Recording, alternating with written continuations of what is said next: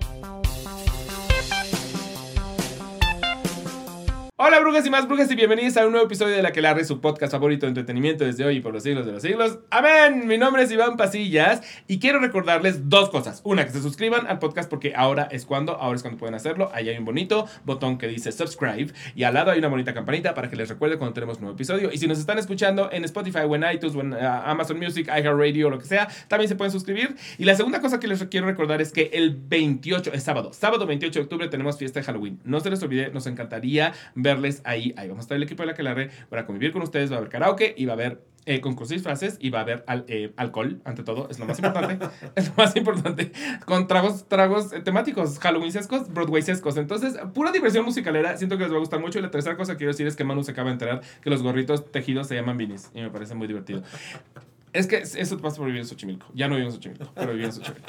Les quiero presentar a mi, a mi invitado de hoy, que es... Es que, ¿sabes que Yo creo que es una de las personas que, que he visto en, en cosas más raras. De, to ajá. No quiero usar palabra rara, pero iba a decir más bien como de chile, mole y pozole. O sea, como que siento que Antonio Araiza es, es, esta persona que he visto en obras que es como, ha sido un caníbal, pero ahora es un niño como de seis años. Entonces es como que hay un bagaje así enorme. Pero en espe específicamente en este momento está en la obra Rosy, en el Foro Lucerna, en donde es un niño que se caga los pantalones. Un nene que se caga los pantalones. Ah, que siento que, que, hay una línea delgada. Porque honestamente creo que sí hay una línea delgada cuando te dicen, vas a actuar de, de niño. En, ok, ¿cómo lo hago para no, para no ridiculizarlo, ¿no? El papel. Sí, sí, sí. Sobre todo teniendo un poco este, el antecedente de Bambis Dientes de Leche, que también es un niño, pero luego me decían, no, pues es que con Bambis Dientes de Leche a lo mejor ya como que tienes al niño muy amarrado. Y yo decía, pero no tiene nada que ver, ¿no? Bambis escuchas al niño, pero no lo ves sí, sí, sí. ¿no? Y acá es cómo aniñar pues a un tipo de 48 años de 1,90. esa es la cosa más divertida del asunto. Y, ese fue este, pues el trabajo con Alejandro Ellis, ¿no? Decir, oye, pues yo ahí voy, y ahí cuando digas estás chabeleando, pues deténme o acótame o dímelo, o sea, de verdad que no me vas a hacer sentir mal, ya tomé mis terapias ya lo puedo superar, entiendo las notas de los directores, este, pero sí, cuida, ¿no? Cuídame eso. Y él decía, pero para nada te acercas ahí. Entonces, pues me dejé ir, este, junto con Tete. Exacto, que ayuda mucho, exacto. Sí, exactamente. Que ella, como, como por la percepción que tengo de la, de la, del, de, a donde nos llevan en la obra, es un poquito mayor. Sí. Entonces ya está jugando una niña un poco mayor y tú todavía eres niño niño puberto ahí primaria yo, yo, lo, yo lo, lo, lo, visualizaba primariesco niño primariesco y justamente acabas de decir algo que es muy que de hecho incluso llegué a pensar esta es la razón por la cual escogieron a él para este papel porque justo el hecho de que eres un hombrezote haciendo un niño es un visual eh, llamativo muy llamativo Sí, bastante grotesco, ¿no? Ajá, que, ajá, que creo que al final Rosy no le huye a lo grotesco, no crean, no crean que le huye a lo grotesco, todo lo contrario. Entonces incluso lo pensé y dije, puede ser que, que lo pensaron a él por eso, o sea, justamente porque es todavía eh, dentro del absurdo de este juego, que sea él, porque pudo haber sido o sea, tus, con cualquiera de los otros compañeros, sí, pues es más petit, pero... Sí. Y de hecho fue, eso fue lo que me llamó la atención, este Rosy es un EFI que se venía buscando desde hace, yo lo leí creo que en el 2020 en pandemia, y desde ahí se empezó a buscar este, el, recurso, cayó hasta ahora, y eso fue lo que me llamó la atención, ¿no? Que Ale me pensara justo para ser el niño, dije, eso es lo que quiero, ¿no? Salir un poquito de, de otros, este, proyectos, otros proyectos este, y ver qué pasa, jugar, crear a ese niño, ¿no? Este, y fue padrísimo, fueron bastantes, bastantes horas de ensayo. Este, no sé si en el caso de cuando hice Bosques ensayamos tanto, pero Rosy era, no sé, como mucha energía puesta ahí, el niño este que no para nunca, ¿no? Este, introducir el, el asma también para el personaje, este, no sé, era bastante complicado, bastante complicado llegar ahí. Poderlo, sí, poderlo crear, ¿no? Y que la gente eso, pues que pueda ver al niño ¿no? Y que no esté diciendo, ¿qué hace ese señor haciendo de niño? Sí, la, la, idea absolutamente es que en algún momento nos podamos transportar y, y ese shock inicial simplemente se convierta en, ah, es esto. Porque ¿no? sí lo hay, ¿no? Sí, claro, claro que lo hay. O sea, por supuesto cuando que... salgo con el patín, sí es de... Uh, sí, sí, sí. Pero sí, creo que inevitablemente lo hay. O sea, no importa la, la, obra si sale un hombre adulto haciendo de, de, niño, primero es como que tu cabeza tiene que hacer el, el reacomodo de, ah, vamos a jugar a esto. Claro. Pero creo que hay obras que de pronto no lo logran. O sea, creo que hay, creo que hay obras o películas o vaya, lo que sea, en donde todo el tiempo es como sigo viendo al adulto jugando a ser niño. eh, o, y hay otras que se transforman. El, el episodio pasado teníamos aquí a a, Carlos Rodea, que él está en dos obras en las que hace de mujer, no de drag, de mujer. Y pasa un poco lo mismo, o sea, también es el shock inicial de, ah, es hombre, y luego es como, en algún momento de la obra es, ah, estoy viendo una mujer, punto, ¿no? Y aquí es, ah, estoy viendo niños, punto. O sea, no, ya, ya, ya tu cabeza entró al juego, ya no, ya hay un punto en el que ya no lo cuestionas, simplemente, ¿no? Te aventaste ese tobogán y ya estás fluyendo con el tobogán. Sí, sí. Pero entonces, Rosy es un proyecto que empieza en pandemia. Sí, así es como se, se, se, plantea. Desde pandemia Ale me manda el texto y le dije sí, sí, porque es un texto, pues no sé si pasa por algún lugar común, o sea, hay muchas obras que hablen de eso, pero creo que es, es muy particular la manera en la que Cecilia Ripoll, que es brasileña, este, lo escribe, ¿no? Y de repente empieza a hablar de de muchas cosas dentro de la obra y todas van cerrando poco a poco y toca el tema de pues las diferencias sociales, el tema del, del poder, ¿no? Este, la educación escolar, eh, la parte económica dentro de las bueno, en fin, habla de todo, política, corrupción. este, corrupción, y dices, ¿dónde va a parar? ¿no? Y, y, con gente con la que he platicado después de función me dice, todavía creo que cuando va a acabar siento que algo más va a pasar, algo le va a pasar a Rosy, algo va a suceder, ¿no? O sea, todavía estás esperando más. Sí, sí, sí, 100%. Y al final, pues bueno, cierra, cierra, cierra, cierra y, y dices,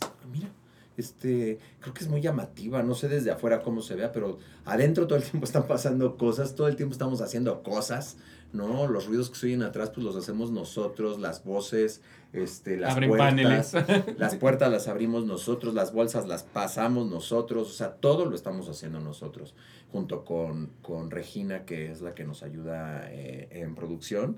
Este, entonces, pues se nos va esa hora y pico volando, ¿no? Y pues sí, es padre terminar agotados. Sí. ¿De qué va? Sí, para que la gente se entere en una sinopsis. Pues así en una sinopsis creo que Rosy es esa, esa mujer que trabaja en una escuela de ricos, ¿no? En una mansión, en un lugar, estos, no sé si en Santa Fe o en Lomas de Virreyes. Yo, yo me imagino, ah, exacto, exacto, como Lomas Virreyes, ahí Lomas me fui de yo. Virreyes. Ajá. Este, y cada vez que lleva a, a su hija los fines de semana, que es cuando va a trabajar, a mi casa, ¿no? A la casa de mi mamá. Porque tú eres el niño Este, blanco privilegiado. Yo soy el niño privilegiado. este, pues no sabemos por qué no puedo entrar a su cuarto, ¿no? Un cuarto que no sé ni siquiera de qué tamaño es. Este, vivo en esa casa gigante y descubrimos que dentro de ese cuarto pues está esa niña, ¿no? Su hija, que es a la que lleva y encierra en ese lugar para que nadie sepa que la lleva, porque no tendrá otro lugar donde dejarla y que está ahí encerrada y pues el personaje este de Antonio Pedro descubre a la hija y empieza pues esa, esa conexión, ¿no? Esta historia entre María Juliana y Antonio Pedro y además pues esta eh, mujer es la que cocina también en una escuela pública y donde se da cuenta que la comida es escasa, no, no hay para alimentar a esa cantidad de niños, como dice, pues los frijoles aguados me parten el corazón y es donde pues tiene que aguadar, echarle más agüita al caldo para que alcance. Y entonces dice, pues si en un lugar sobra y en el otro falta, por, yo puedo ser el yo eslabón. puedo ser Robin Juda, ¿no? Y vamos a arreglar esto. Y creo que ahí es donde eh, se vuelve interesante, ¿no? La, Sí. la obra y es lo que el público va a ver, ¿no? Cómo, cómo esta mujer hace para poder llevar de este lugar al que sobra, pues al lugar que falta y esta relación al mismo tiempo con, con los niños y además qué pasa con, con las autoridades escolares y qué pasa con, con el gobierno y los invitados, ¿no? Yo me imagino que en esta casa pues circula el secretario de Educación Pública Sí, y el secretario de Gobernación, y entonces ella está en relación con, con estos personajes que visitan a, a mi mamá, ¿no? Y pues se vuelve muy divertido ella cómo, cómo se van dando las cosas, porque tampoco es que, que Rosy las, las las, este, crea o los, las produzca, pero le van llegando y lo va resolviendo. Claro. Este, pues es una obra, creo que bastante divertida y entre esas risas, pues va metiendo, ¿no? Este, en las funciones que de este fin de semana, pues sí, todavía se alcanza a oír el órale, ¿no? Tómala.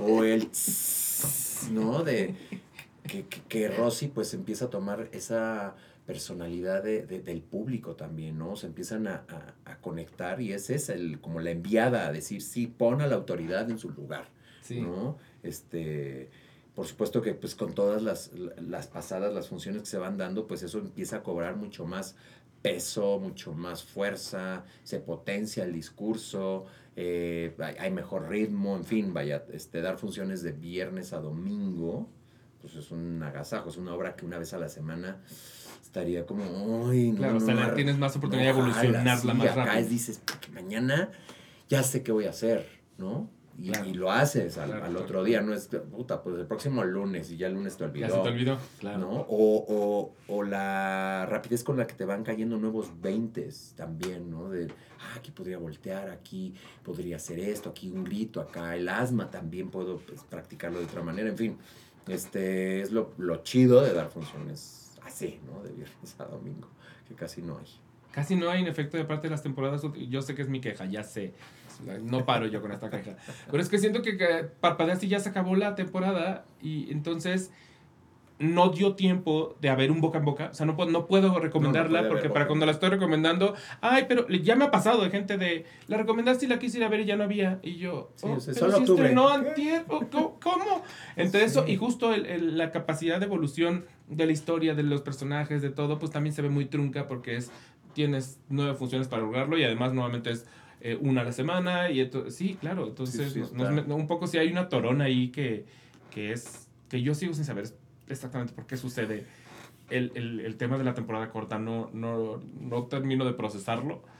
Eh, creo que hay ciertos teatros que así básicamente son su funcionamiento, pero hay otros teatros en los que creo que se podría Alargar, alargar. un poquito, arriesgar un poquito. Y de pronto no sucede, pero es, es mi gran queja. Pero Sí. eh, lo que iba a decir ahorita, porque dij- dijiste algo muy interesante, que es cómo está el, el, el público eh, su- sumándose de inmediato a la lucha de, de Rosy. Pero es muy interesante porque cuando habla con, con ella, el, el director de la escuela, tiene, tiene puntos que sí son importantes. O sea, sí hay una dicotomía, un, un, un planteamiento ético que, que, que considerar en términos de, claro, ella, ella en realidad está, está haciendo lo, lo correcto por, por, por si, si lo vemos fuera, si, si dibujamos fuera de la línea, pues. Ujú. Pero, pero sí está robando al mismo tiempo. Entonces es un, es un, es, me, me parece interesante, de hecho, jugar con, con el tema de qué, qué tanto puedes estirar tú la liga de, de lo que te parece que es lo correcto dentro de lo ilegal o lo, lo obscuro o lo, ¿no? O sea, de que te vayas por, por, por lo fishy, lo... Sí, lo- sí, sí. Creo Entonces- que ahí, este, ves que el, el- el director en algún momento le dice, no sé si sepas, pero en Europa, Ah, este, o sea, el, el dinero te lo da el gobierno. En Europa, y, él, y ella dice, en esto es México. Y creo que ahorita tocas un punto importante, porque sí, claro, es ubícate, pero también es, esto es México. claro. Aquí se puede, Sí, sí, sí. ¿no? sí, O sea, sí. sí está planteada la norma, pero es para romperse, ¿no? Claro, Sí, está, sí está la regla, pero ah, es para brincarse, Claro. ¿no?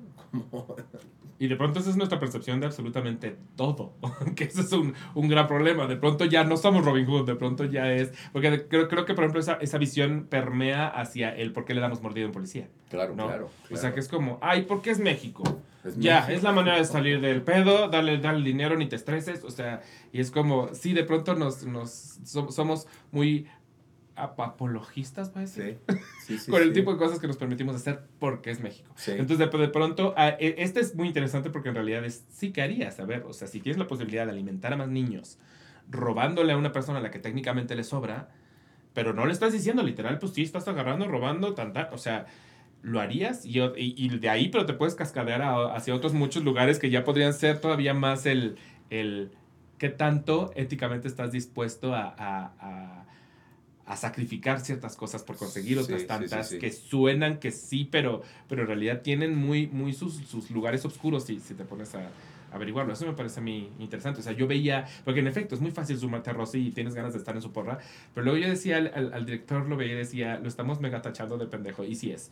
Eh, y de pronto sí, sí se porta como, como, como esa persona que ya está tan metida dentro del sistema que no tiene capacidad de, de salirse de la caja o de voltear a ver más allá. Pero al mismo tiempo hay ciertas cosas que está diciendo que dices, no puedes decir que no son ciertas en realidad. Suelta ciertas verdades que es, pues sí, también es, la que está diciendo en realidad tampoco se lo sacó de, la villanía, ¿no? se lo sacó de, la regla es esta, la, ley es esta, ¿qué vas a hacer, no?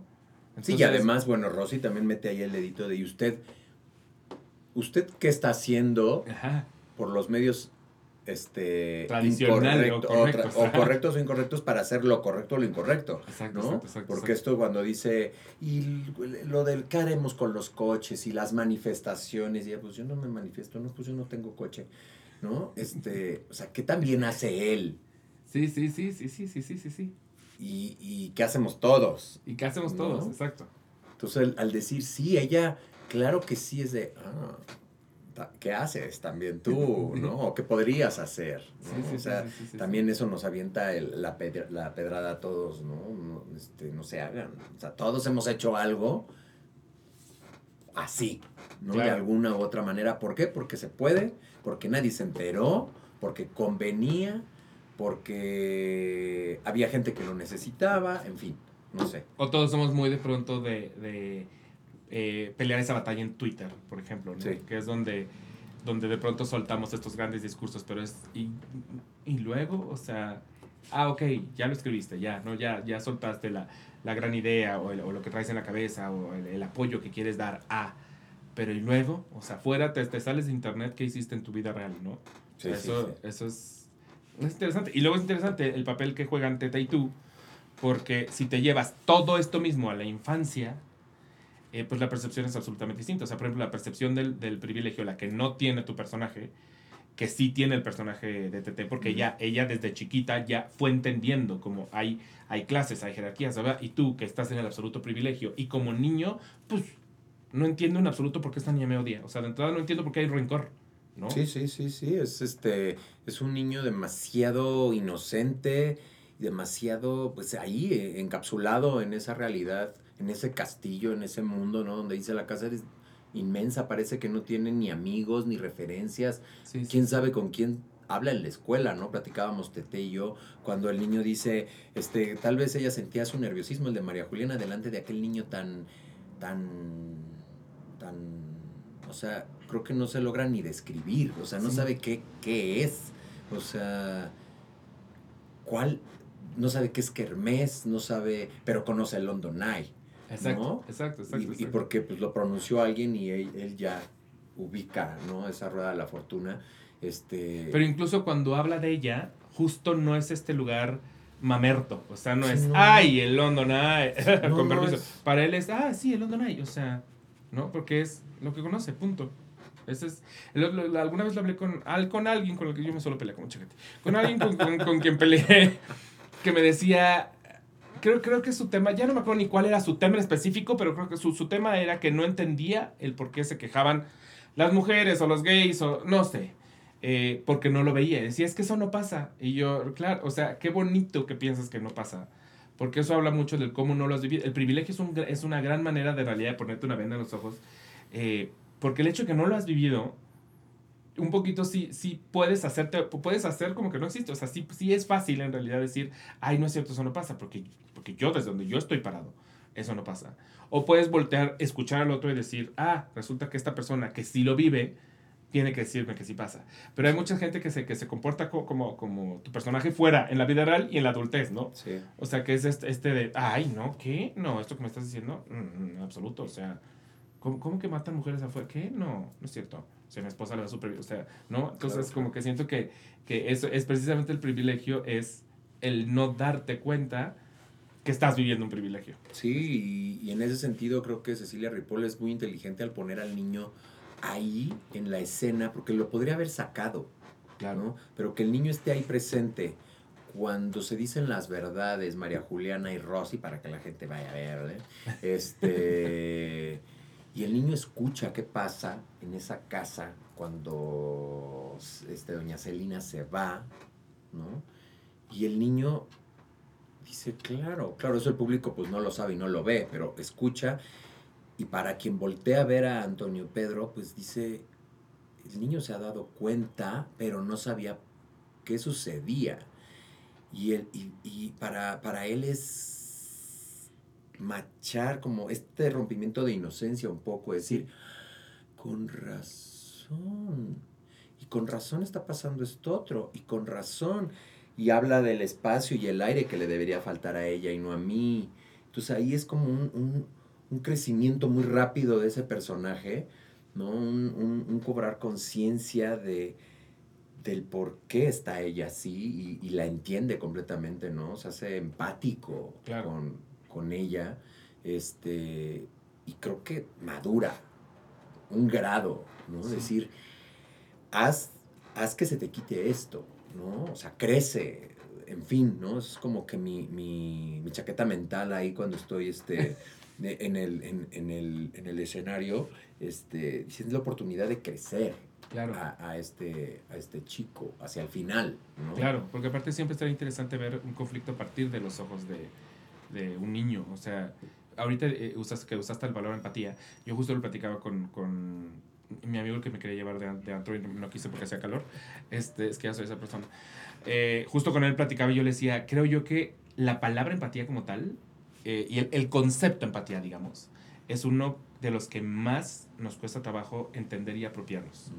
Porque de niño muchas veces simplemente la tenemos y hay otros que no. Pero llegar a entender qué es, por qué es necesaria, dónde, en, qué, en qué momento de tu vida sale, la usas, etc. O sea, siento, siento que un niño es, es empático sin saber que es empático. Y, y es largo el camino que recorremos para entender qué es la empatía y por qué no perderla, o por qué es importante tenerla, porque bla, pero los niños de pronto ya la tienen. Sí. Pero no saben que la tienen. Y eso, y eso me parece muy, muy interesante porque, porque en realidad hay un, hay probablemente en, medio un proceso en el que un poquito sí la perdemos. Ajá, sí, sí. Y cuesta trabajo recuperarla y cuesta trabajo entenderla. O sea, es, un concepto grandote y complicado y amplio y, ¿no? Entonces, yo le decía a este amigo, yo creo que yo me tardé mucho en, recapturar mi empatía. O sea, durante un cierta etapa de mi vida yo creo que yo no, no ni la percibía, ni, ni era una palabra que se usaba. Además, también creo que se usa más recientemente, pero no era una palabra que se usaba. Entonces, de pronto, de pronto creo que yo solito me encontré muy poco empático durante un tiempo de mi vida y después la, la recuperé a partir de volverla a entender. Algo que de niño normalmente tienes, ¿no? O sea, si tú ves a un conejito lastimado de inmediato, o sea, es como el, el niño lo siente, o sea, para el niño es importante. Y luego en algún momento de la, de la adultez o la adolescencia quizás sí la perdemos y tenemos que recapturar el concepto sí, de como ser capaces de generarla. Y es difícil ¿no? de generarla, exacto. Decides es voluntaria, exacto, es un poquito voluntaria. ah, no, exacto. debes decidir ser empático. Exacto, exacto. Y sí es un concepto difícil. O sea, sí, también le decía yo de lo mismo del concepto responsabilidad afectiva, que también concepto novedoso, lo usamos mucho recientemente, pero, pero al final también no es fácil. O sea, y no es un concepto que venimos cargando desde niños, como, ay, claro, sí, mi, mi responsabilidad afectiva. Por supuesto que no. O sea, esos, no son estos tipos de conceptos que ya siendo adulto dices, ah, me toca entender estos. Claro. Esta es mi chamba, esta es mi tarea, ¿no?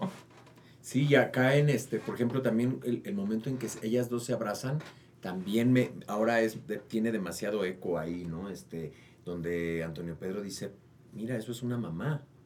Claro, claro. Yo veo cómo se dan ese abrazo y digo, mi mamá no, ¿no? O sea, eso lo va construyendo también a este niño, ¿no? Que estaría padrísimo ver la vida de Antonio Pedro y María Juliana después. Sí, Pero ¿cómo se construyó esa esa infancia, esa individualidad, que me pasa lo mismo con Bambis y también con Acto de Comunión con el Caníbal, ¿no? Son, se construyen esas individualidades que nadie sabe qué van, qué van a hacer, ¿no? O a dónde van, o qué, cómo se generan, cómo se producen, ¿no? ¿Qué impacto van a tener?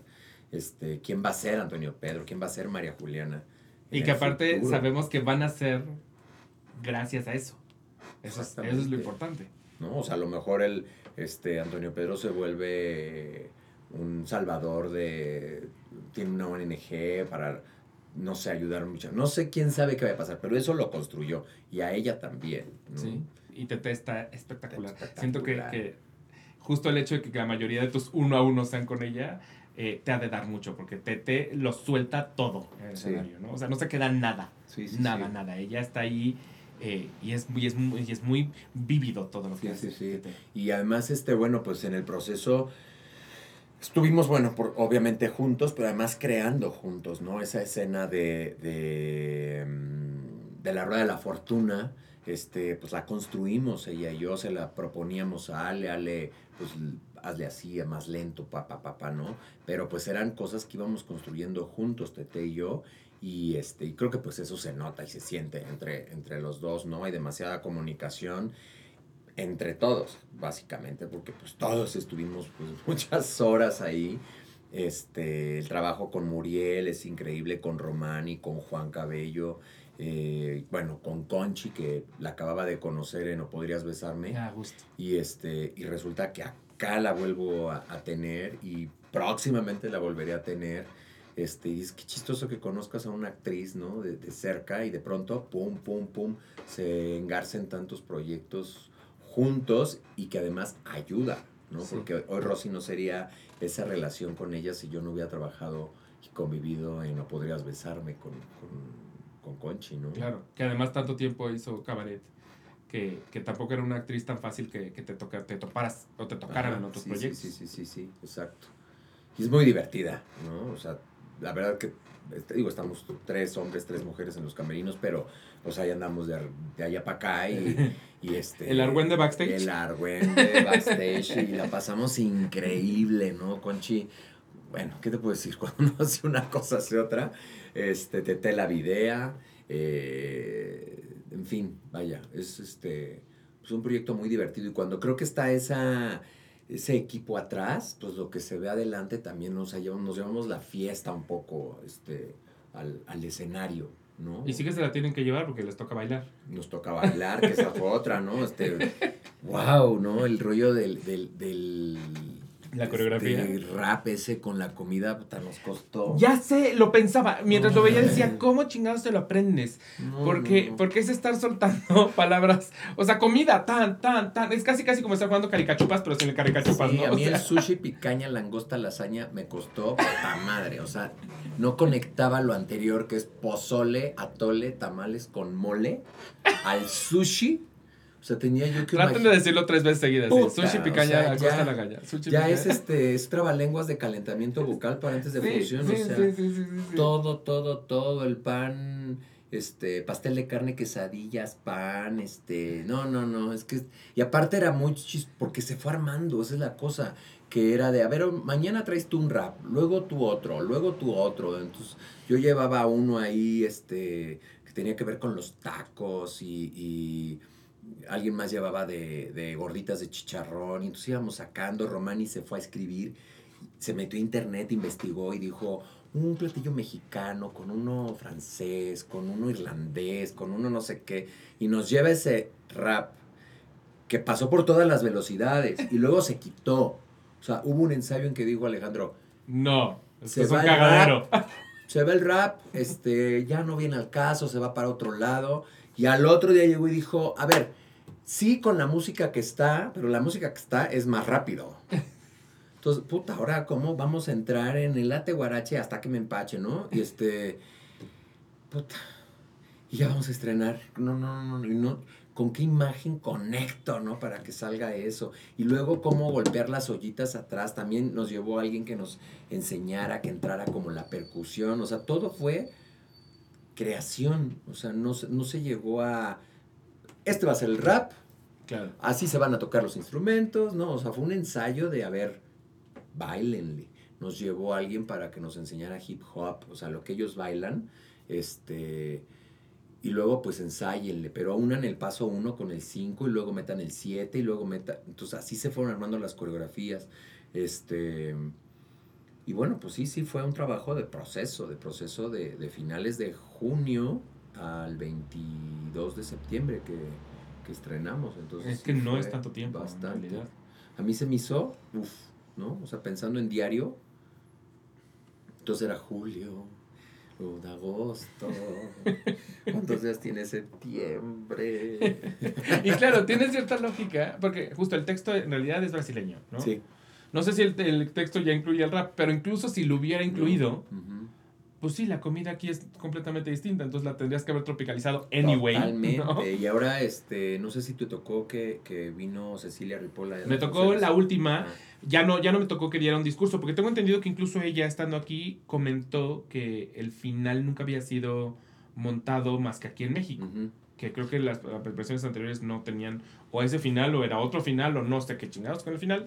Más bien fue que ella se, ella se había imaginado el montaje más cercano a lo que sucede en México, pero que en Brasil, por el estilo de actuación, a ella, que es la que la dirige también, le resultaba complicado hacer que crear ese modelo de actuación. Entonces ella pues sí llegó y dijo, así se actúa en México, ¿no? Entonces fue de, no, no, o sea, hay muchos tipos de obras. ¿Cómo, es eso? Pues, yo creo que en cuanto a al a la estridencia, al, a la propuesta actoral en cuanto al tono, ¿no? Claro, siento que los brasileños son, es un poquito como el caso de los españoles, ¿no? O sea, que, que literal si nos traemos el estilo de actuación a México de España, se siente demasiado grande, es como, es enorme lo que estás haciendo. Ajá, exacto. Entonces ella estaba pues muy contenta porque decía, me, me imaginé en mi cabeza cuando escribí este, Rose, o como se pronuncia en... Rose, no sé. este, más esto que lo que puedo lograr este, en Brasil. Este, nos dio un dato pues curioso con, con la rueda de la fortuna, que allá creo que se dice la rueda grande o la rueda gigante, no la rueda de la fortuna. Y entonces por eso hay mucha relación en esto cuando cuando se para María Juliana y le digo, este, me agarró los cachetes, acercó su cabeza a la mía, parecía la gigante más grande de toda la rueda. O sea, se traduce así, pero allá sí tiene que ver si alguien dice la gigante más grande de toda la rueda, porque es la rueda gigante, no es la rueda de la fortuna. Entonces, a mí si le cambiaras a rueda afortunada o la más afortunada de la rueda, pero pues no acá. Sí, porque técnicamente la ve aquí. tiene que ser Tiene todo el sentido acá que, querer hacer la misma estructura dramatúrgica, ¿no? De, o la misma referencia en español. Entonces nos estuvo pues platicando de muchas este, pues, diferencias, digamos, entre los montajes, pero creo que pues sí le, le gustó. La verdad que eh, para mí sí fue... Eh, sabíamos que, nos divertíamos nosotros, sabíamos que la obra estaba chidísima, ¿no? Este, que la pasamos muy bien, pero pues podrías estrenar y que la gente te dijera, pues está chingón su cotorreo. Qué padre que ustedes se lo pasen bien. Qué peor, ¿no? ¿Qué es esto? Y desde el estreno, pues pegó y pegó y las carcajadas. Y te digo ahora los si los órales y tómala. Y hay momento en que me da un beso María Juliana y tú. Uh, ¿Quieres bailar? Creo que es eso. ¿Quieres bailar? Y, uh, entonces dices, estás en la telenovela. o sea, cuando el, director le habla a doña Celina para acusar a Rosy, ya se oye entre el público, no. Entonces digo, ahí en el están viendo cuna de lobos. ¿sí? sí, sí, O sea, a ti un, público así de vocal te, te gusta o te saca de, de no, a mí me encanta, a mí me encanta, ¿no? Porque dices, y, está, estoy atrás de la escenografía y se oye y lo comentamos, porque digo, estamos atrás y se, nos volteamos a ver y decimos, pues están metidísimos en la historia y eso está padrísimo. Está, padrísimo. está padrísimo que, pues, que el público vaya al teatro, que, que le guste la historia. Supongo que habrá a quien no también, ¿no? No creo que sea el 100%, pero pues lo que hemos estado leyendo ah, con sus niveles y sus comentarios, pues es que les gusta, ¿no? Y, y es un precio bastante económico, la verdad que plantea este producción también para los precios de repente que pues que están este entonces creo que es accesible y, divertida no diferente creo también no no sé pero pues yo voy mucho al teatro y, es raro o sea como que sabes del producto que dices wow esto me, me descolocó ¿no? o, me, mostró otra cosa otra historia otra manera este, y creo que pues Rosy hace eso, ¿no? Consigue eso con el público que se acerca al, al foro Lucerna Milán, que, que, es el público al que, al que le estamos contando esa historia. Fíjate que, que cuando yo vi el póster la, la primera vez, o sea, vi el- solamente el cartel, eh, yo había tenido la experiencia previa, no sé si alguna vez la es que no me voy a acordar del nombre, pero en el Teatro El Milagro Ajá. hicieron una obra donde los actores cocinaban en vivo durante la obra. A partir de lo que estaban cocinando, si no mal recuerdo, cada platillo tenía que ver un poquito con eh, una historia personal, porque salía, es, es de estos guiones que están un poquito eh, ficcionalizados a partir de, auto, Ok. es una autoficción. Entonces, eh, el platillo tenía que ver con lo que querían contar de sus orígenes, de lo que les recordaba, no sé, su abuelita, lo que sea Mm. y la cocina era, era una cosa eh, el cómo ole- empezaba a oler el teatro o sea de, eh, lleg- llegabas y estaban los casos y todo y conforme iban cocinando empezaba a oler y a oler a oler y uno empezaba a salivar terriblemente y lo que era maravilloso es que terminando la obra te decían ahora ya aplausos turururú pues pásenle y coman Ah, Entonces, ok. pasabas a comer. Y fíjate que, que honestamente cuando yo vi el póster dije, me van a dar de comer porque tenía ese previo. Y siento que extraño las obras que me dan de comer. Entonces como que yo dije, ay, con suerte cocinan y me dan de comer. Iba yo muy, muy con esa idea por, cul- por culpa del Teatro El Milagro. Pero solo me ha pasado en realidad en una obra que me dieron de, bueno, no, me han dado de comer en estrenos y así, en el, Ah, can- sí, el canapé, sí, pero nunca me ha pasado que el actor cocinara en mi cara y te viendo me dijera, bueno, pues ya, cómetelo, ¿no? O sea, que me pareció bellísimo, eso me pareció bellísimo. Eh, entonces sí, en, en algún momento pensé que me iban a dar de comer. Y hace poco recibí un comentario que me pareció muy curioso de una persona que me escribió en Instagram y me puso, oye, pero si, si me recomendaste ir a ver Rosy, le dije, sí, pero no voy a estar muy triste. Y yo, ¿por qué? Leí la sinopsis y me pareció que iba a ser una obra muy triste y creo que no estoy ahorita para ir a ver un- algo muy triste. Y dije, no entiendo por qué te fuiste para allá, siento que es chistoso, porque creo que la sinopsis no, no lo plantea como algo triste. Le dije, al final en realidad vas a reírte mucho, o sea, justo si lo que no quieres es tristeza, sí ve a Rosy, o sea, sí, vas a reír. No es en absoluto triste, no, no, no es boba, pero no es triste. No sé por qué su percepción. Así como mi percepción de ver el póster fue, ay, me van a dar de comer. La de ella fue, ay, es que no sé si va a ser muy triste.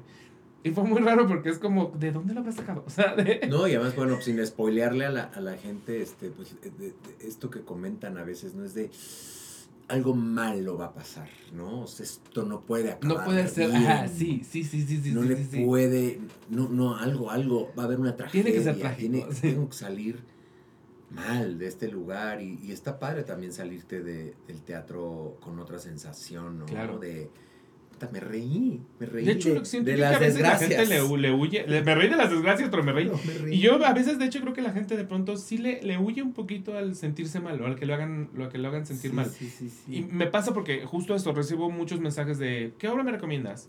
Y la, la pregunta siempre es, ¿pero es muy triste? O, ¿pero me voy a sentir mal? Pero, y es como, pues también date chance de eso. Porque hablando, por ejemplo, de otra de, de, de tus obras, yo creo que probablemente la, la- el masterpiece del, la- a mí- al menos así yo lo, lo percibo, como de, de la historia de Antonio Araiza, el masterpiece, para mí es Clausura del Amor. Mm. Y es una obra en la que pues no hay manera alguna de salir sonriendo. O sea, te acaba. Y hablando de, de, de cosas complicadas de aprenderte. Clausura del amor, eso son monólogos eternos de palabras complicadas en una emoción álgida, imparable. O sea, ese sí siento que debe ser un proyecto que te debe haber vuelto loco. Sí, fue este, muy emocionante, muy eh, afortunado para mí, porque te voy a contar así rapidísimo, Clausura del Amor, ya habían pasado tres actores por, por, por esa propuesta. Uno, dos, tres. Sí. Este, sí, porque en algún momento sí me comentaron quiénes habían sido. Por angas o mangas no resultó. Yo estaba en la terna, estamos hablando de 2014, ya casi hace 10 años de, de clausura. Y yo pues estaba pues con 10 años menos, ¿no? Este, entonces siempre estuve en la terna, yo ya había trabajado con Arcelia en Bosques, que en ese entonces llegó a alternar con Úrsula Pruneda, y yo ahí conozco a Arcelia. Entro a la terna de clausura del amor, pero está, está, este cuate está chavo. No se logra, no se no- logra, no se logra. Y se acerca la fecha de estreno en el granero. Y yo estaba con Boris Schumann en el galeón haciendo bajo la mirada de las moscas. Me habla Hugo y me dice, este Antón le quiero proponer, la cosa ha sido así, le invito a que lea y veamos si se puede. ¿No? ¿Ya habías trabajado con Hugo Villaga? Sí, este, había trabajado en, para ese entonces ya había trabajado en, eh, cu- ¿cuándo abrió el Milán? Lucerna. Haber sido. Ah, claro, porque este, Clausura también estuvo ahí. Entonces, dirigió Aquí y Ahora, que estuvo Mariana y Pablo también, que se abrió con ellos el Lucerna, porque abajo estaba Godspell. Y había trabaja- trabajado en Cielos de Wagdi Mawad y en Bosques.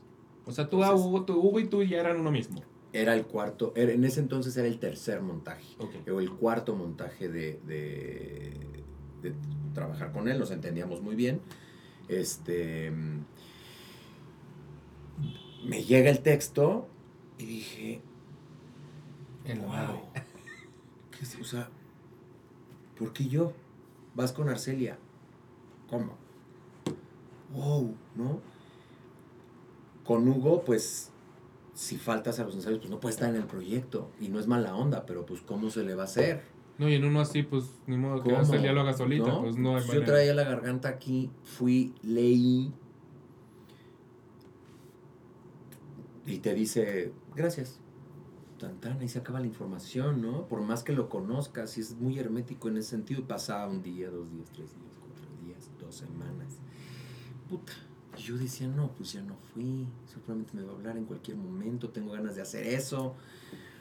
Pero yo ya tenía la gira de festival de teatro de monólogos, teatro una sola voz para Bambis Dientes de Leche, 22 días sin estar fuera de Ciudad de México. Y entonces un día estoy desayunando con Julio César Luna, que es el director de Acto de Comunión, me, veo Hugo Arrevillaga, creo que esto nunca se lo dije, pero veo así, Hugo Arrevillaga, y yo, espera un tantito, me salí de, de los biscuits ahí en, este, en, en Álvaro Obregón, y me dice, Antón, ¿cómo está? Pues bien, ¿cómo le ha ido? Bien, bien, Hugo, ¿cómo, cómo te va a ti? Este, bien. Este, oiga, pues fíjese que ya estuve platicando con Arcelia y este, dije, ya valió, ¿no? Está Claro. haciendo una vuelta así gigante. Y pues creemos que sí, sí queremos trabajar con usted. Y yo, bueno, brincaba así en Álvaro Obregón, este, diciendo, Donde lo bueno es que nadie se impactaría de ver a alguien brincar. Sí, no. y yo, ¡ara, para creer! Julio de haciéndome de, ¿qué te pasa, güey? ¿No? O sea, que ¿por qué estás brincando así como loco? Este, y, pero venía el- el- la noticia complicada de, oye, pero, pues me voy a una gira. Esto se estrenaba en no septiembre. Y yo me iba julio-agosto. Madre. Y yo, pues fíjate que me voy a una gira de monólogos que ya tenía. Dije, aquí ya me va a decir. Me dice, ¿cuántas páginas tiene el texto, de- el monólogo de, de Antón? Le digo, 22. Dijo, bueno, se aprende una hoja diaria. Nos vemos. Cuando llega tal, pues tal día. Nos vemos al día siguiente y corremos. Así. O sea, sí. O sea, casi casi nada más llegas a ensamblar. Pues corremos entre comillas, pero es, ya tienes la memoria, ya está, ¿no? Entonces me fui así a todo el monólogo y sí, me iba aprendiendo una hoja diaria, nada más que cuando ya llevabas 16 hojas, era repásate No, las no, no, 16 es una, es una y luego lo- Ni 17. siquiera logro entender cómo te aprendiste eso. O sea. Entonces era cabrón. Y Porque aparte regresa, hace el, el texto, en general todos los de Pascal Rambert como que hacen esta onda de regresar a otro a, a un lugar que ya tocaron. Entonces como que siento que debe ser muy fácil confundirte con algo que ya habías dicho antes. No, bueno. porque ¿qué te las frases decir? se repiten, constantemente se repiten. Sí, ¿no? sí, sí, sí, me pasó en, en, en una temporada que hubo en el Foro de las Artes, que igual me brinqué un pedazo. me brinqué un pedazo, Arcelia hizo así, oí en cabina que le hacían a las hojas así, de ¿dónde? ¿Dónde está? Y yo dije, me agaché y toqué el piso. Voy a ver en qué momento regreso, toco el piso y conecto con lo que tendría que haber dicho. Porque mientras yo iba hablando, decía, chi, me salté esto, y esto, y esto. Todo eso lo usa Arcelia para su réplica. Lo tengo que decir. Claro. No me claro. puedo seguir. Entonces llegué y donde encontré un lugar a decir, voy a regresar a este lugar. Luego le dije lo otro y oí otra vez arriba. Track, track, track, track, track, track. Dije todo eso y luego regresé a, lo que, a donde, había, donde había quedado. Arcelia era de... ¿Qué está haciendo ¿Qué este está hombre? haciendo? Y yo con la cara de... De confía, lo estoy arreglando. Porque sí, dices una frase y, y, oh, oh, o sea, los hijos, ¿no? 500 veces digo, mis, mis hijos y mis hijos. Pues ya me fui, pues ya me fui a los hijos de allá, claro. y así fue como se montó, llegué, me dice, estábamos ensayando arriba de la Villa Urrutia, este, ya se trae el texto, sí, bueno, a ver, dígalo. Échenselo. Solo yo, Así fue, y a partir de ahí empezó a dirigirlo y a montarlo, pero ya estaba en el proyecto y ya podíamos ensayar los dos, entonces así fue como entré a clausura, no era para mí, pero sí fue para mí, y este y fue padrísimo trabajar con, con Arcelia y ese texto y conocer a Pascal, que hace poquito vi este ensayo, ¿no? Es, otra, es otra que decía, Dios mío, porque todavía yo, o sea, es justo, si clausura, el, el monólogo es, es largo y complicado, creo que el ensayo todavía dijo, la voy a poner todavía más difícil. Creo, creo que cada, cada, cada monólogo debe durar 40 minutos más o menos. Media hora, los cronometré. Hijo, y todavía más rebuscados que los de clausura. Sí. O sea, una cosa que yo dije, este hombre cada vez. Quiero ver Finlandia también. Finlandia la simplificaron muchísimo. Ah. Esa para que veas, no, no está, no está a ese nivel. No está, ah, no está, no está. Hermanas sí, ensayos sí, pero. Hermanas. Finlandia, de hecho, hay mucho réplica. Hay mucho, ah, mucho. no, no, no hay el monologuismo enorme, pero para mí ese fue el primer enfrentamiento con, con Pascal Rambert.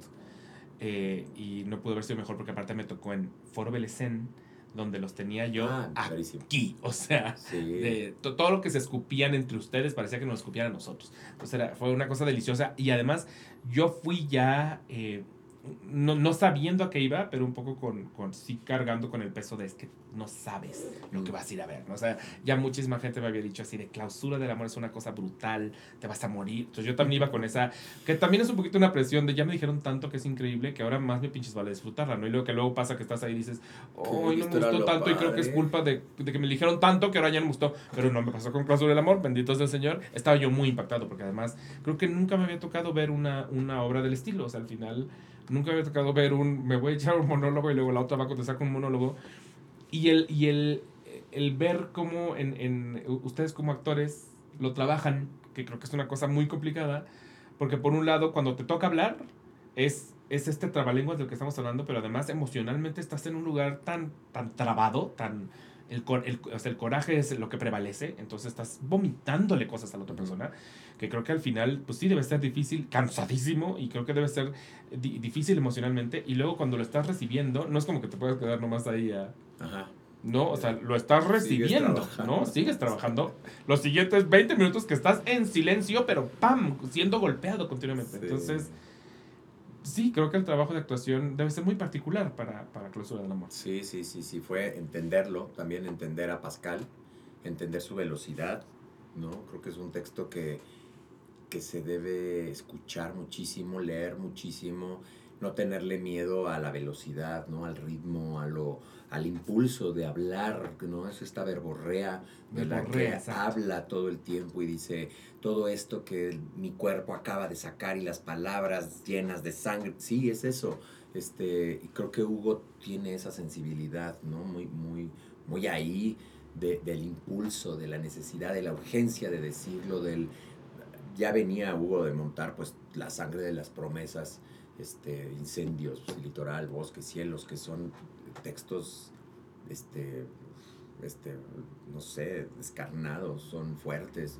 Em, entonces es muy, es muy auditivo, muy sensible Hugo, ¿no? Este, Trabajar con él es increíble, porque además no da tregua, este, siempre está pendiente de, de cómo se escucha es que tiene, hay, hay, absoluta musicalidad y ritmo en lo que están, están diciendo. O sea, no, no es decir por decir, ¿no? Todo lo que se dice se dice escrito con una poesía. Sí, por algo.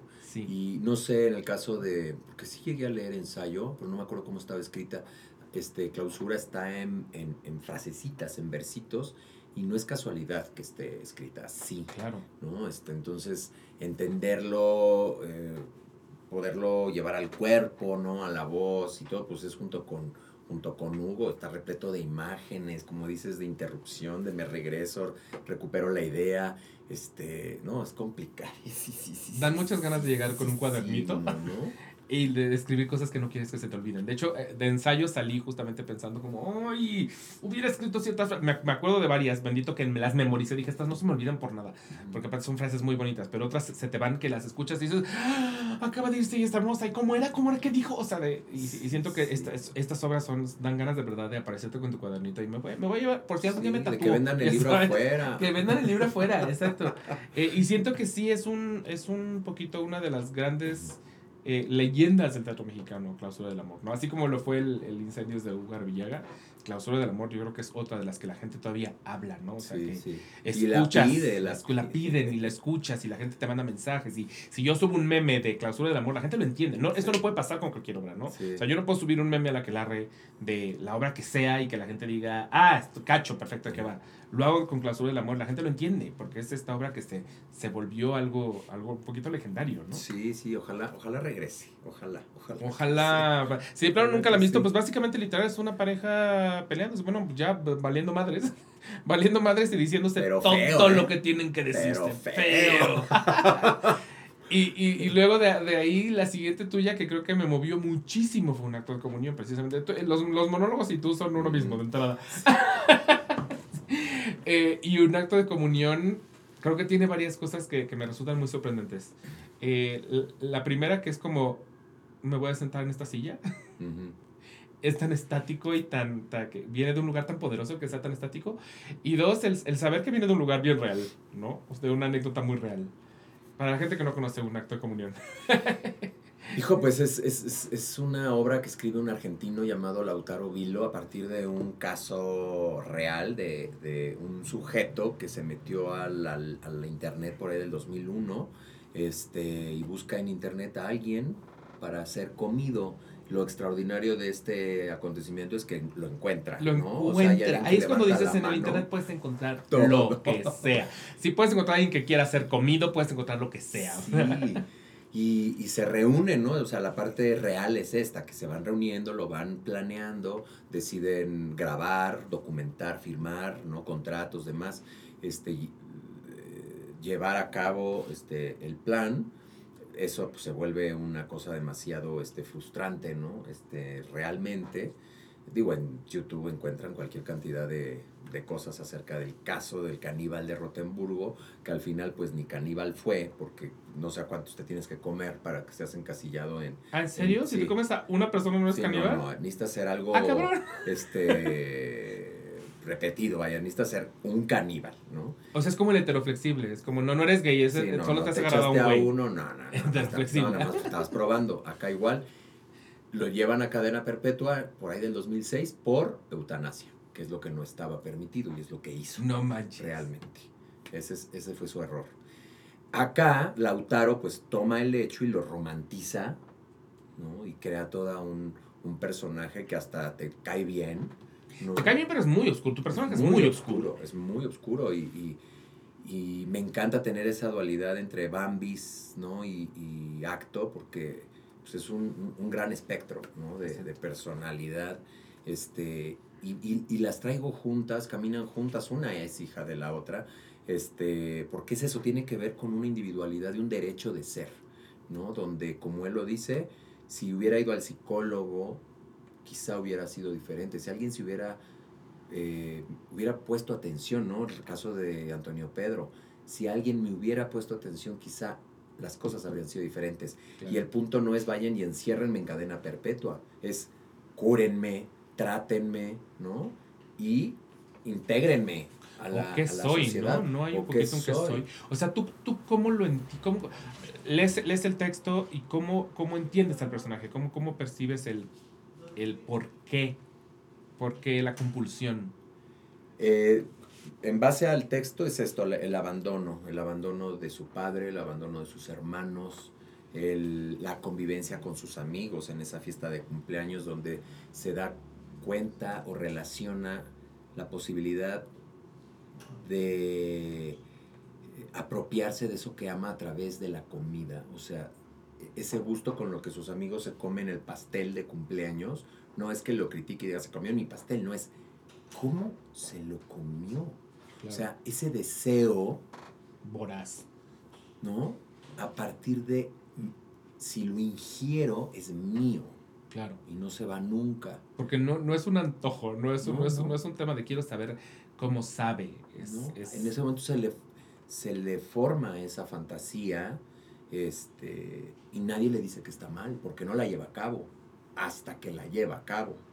Eh, y entonces es completamente, para mí, obviamente, este, justificable, ¿no? O sea, cuánta gente hay, pues, cuántos psicópatas, asesinos, en fin, todos, todos este manjar de, de- de- de trastornos psicológicos que muchos de ellos tienen solución, pero que como sociedad es de enciérrenlo, no pueden. Castíguenlo. Y sí. ahí se queda, pudriéndose.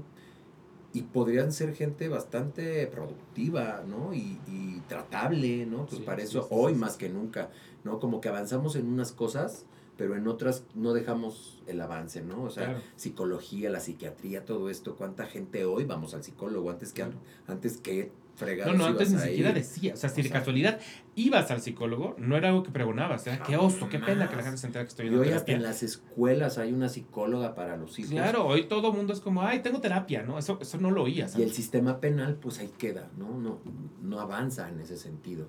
Este, entonces, pues a mí el personaje me apasiona, me Claro. divierte. eh, Te hace tocar me- cosas soy enamorado de él, claro, me, to- me, me hace ser alguien que no soy, ¿no?